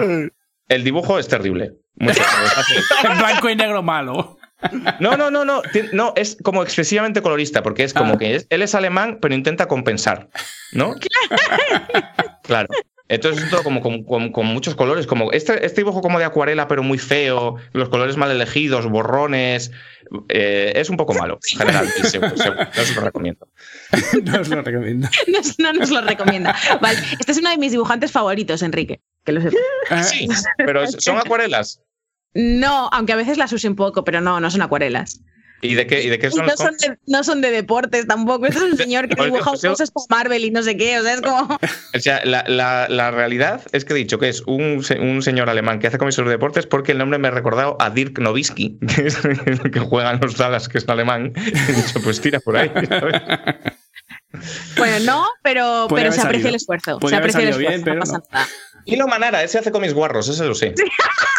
Efectivamente. Efectivamente. Sí, sí, sí. Vuelvo a hacer spam otra vez. Aquí tenéis eh, la, la prueba del Prius, un taxi, muy bien.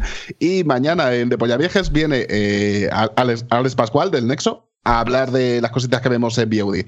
Así Oye. que si queréis pasaros, de puta madre. Yo mañana, yo mañana, si tengo tiempo, voy a hacer el streaming por la. Será tarde noche, como alrededor de las 8, el streaming de jugar a Pokémon de manera totalmente honesta y enfadar, no enfadarme, Yo mañana, si tengo tiempo, me voy a meter en el streaming de Paula y le voy a decir cosas súper ofensivas. Todos los muñecos se mueven igual, no hay dinero aquí o qué cojones pasa. ¿Dónde está Chinchar? ¿Chinchar existe? Sí, existe Chimchar, sí. ¿Está en Pokémon Espada y Escudo? No. Puta mierda, juego. Pero ¿para qué quieres chinchar si está Scorbunny? Está Butterfree, Sí. está Geodude, Sí. está Mr. Mime, Sí. Sí. Y de- eh, también en forma de galar también. Mm. está. eh, no me sé más. Tito, Está Dito, Sí. está esa que es como que tiene una espiral en la, barra- en la tripa, ¿What? ¿Cómo? es una. Poliwag Ah. Poli, será, será. Poliwhirl. Será, vale, pues Sí, nada. Oye, ¿si- ¿sigue existiendo Psyduck? Sí, Claro. claro. ¿Está Psyduck? El mejor. ¿Está Psyduck? Psy- Psyduck y Slowpoke. Está, está, está, está el que es como Pikachu triste, Mikio, sí. Ah. Mimikyu. Sí, sí, sí. Bueno, pues está bien, entonces, joder. Y sí, ¿ves? Está Sí, guapísimo sí, ya Pokémon está, vamos, Está- de están mis cojones colgandurru. Pensaba que- Lo está guay- por, lo por guay- DLC, está por DLC. Lo guay es que, es que hubieras como soltado algo random, ¿sabes? En plan de ¿está Goku? Está chulísimo. bueno, Está eh, Alien, Está Alien. Amigos, eh, hasta, aquí, hasta aquí hemos llegado y nos veremos la próxima semana. Todo irá bien porque ya estará Diego, así que, gente, un besito y os Adiós. Hasta luego. Adiós.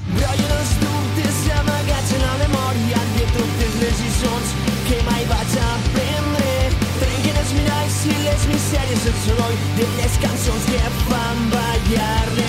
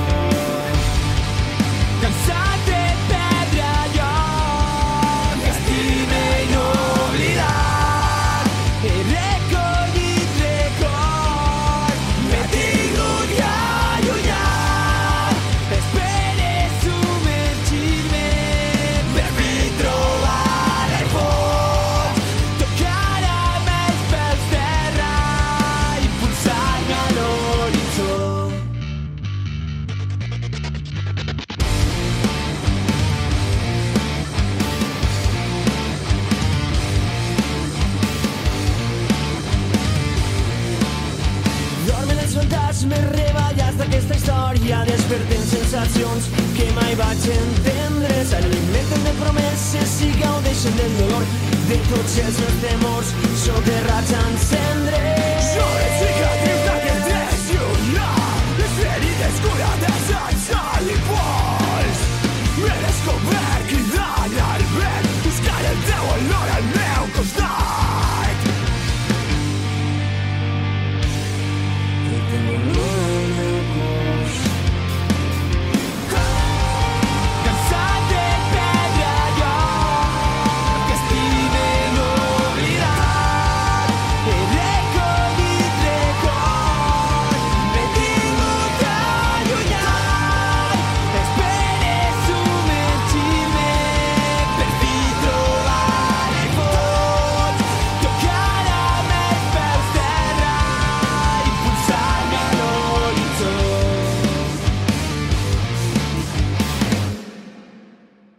Ay, yo también, perdón por haberme enfadado. Se me ha pasado ya, ya está. O sea, no estaba tan enfadada como parecía, pero como que sí, que me lo siento mucho. T'estimo molt.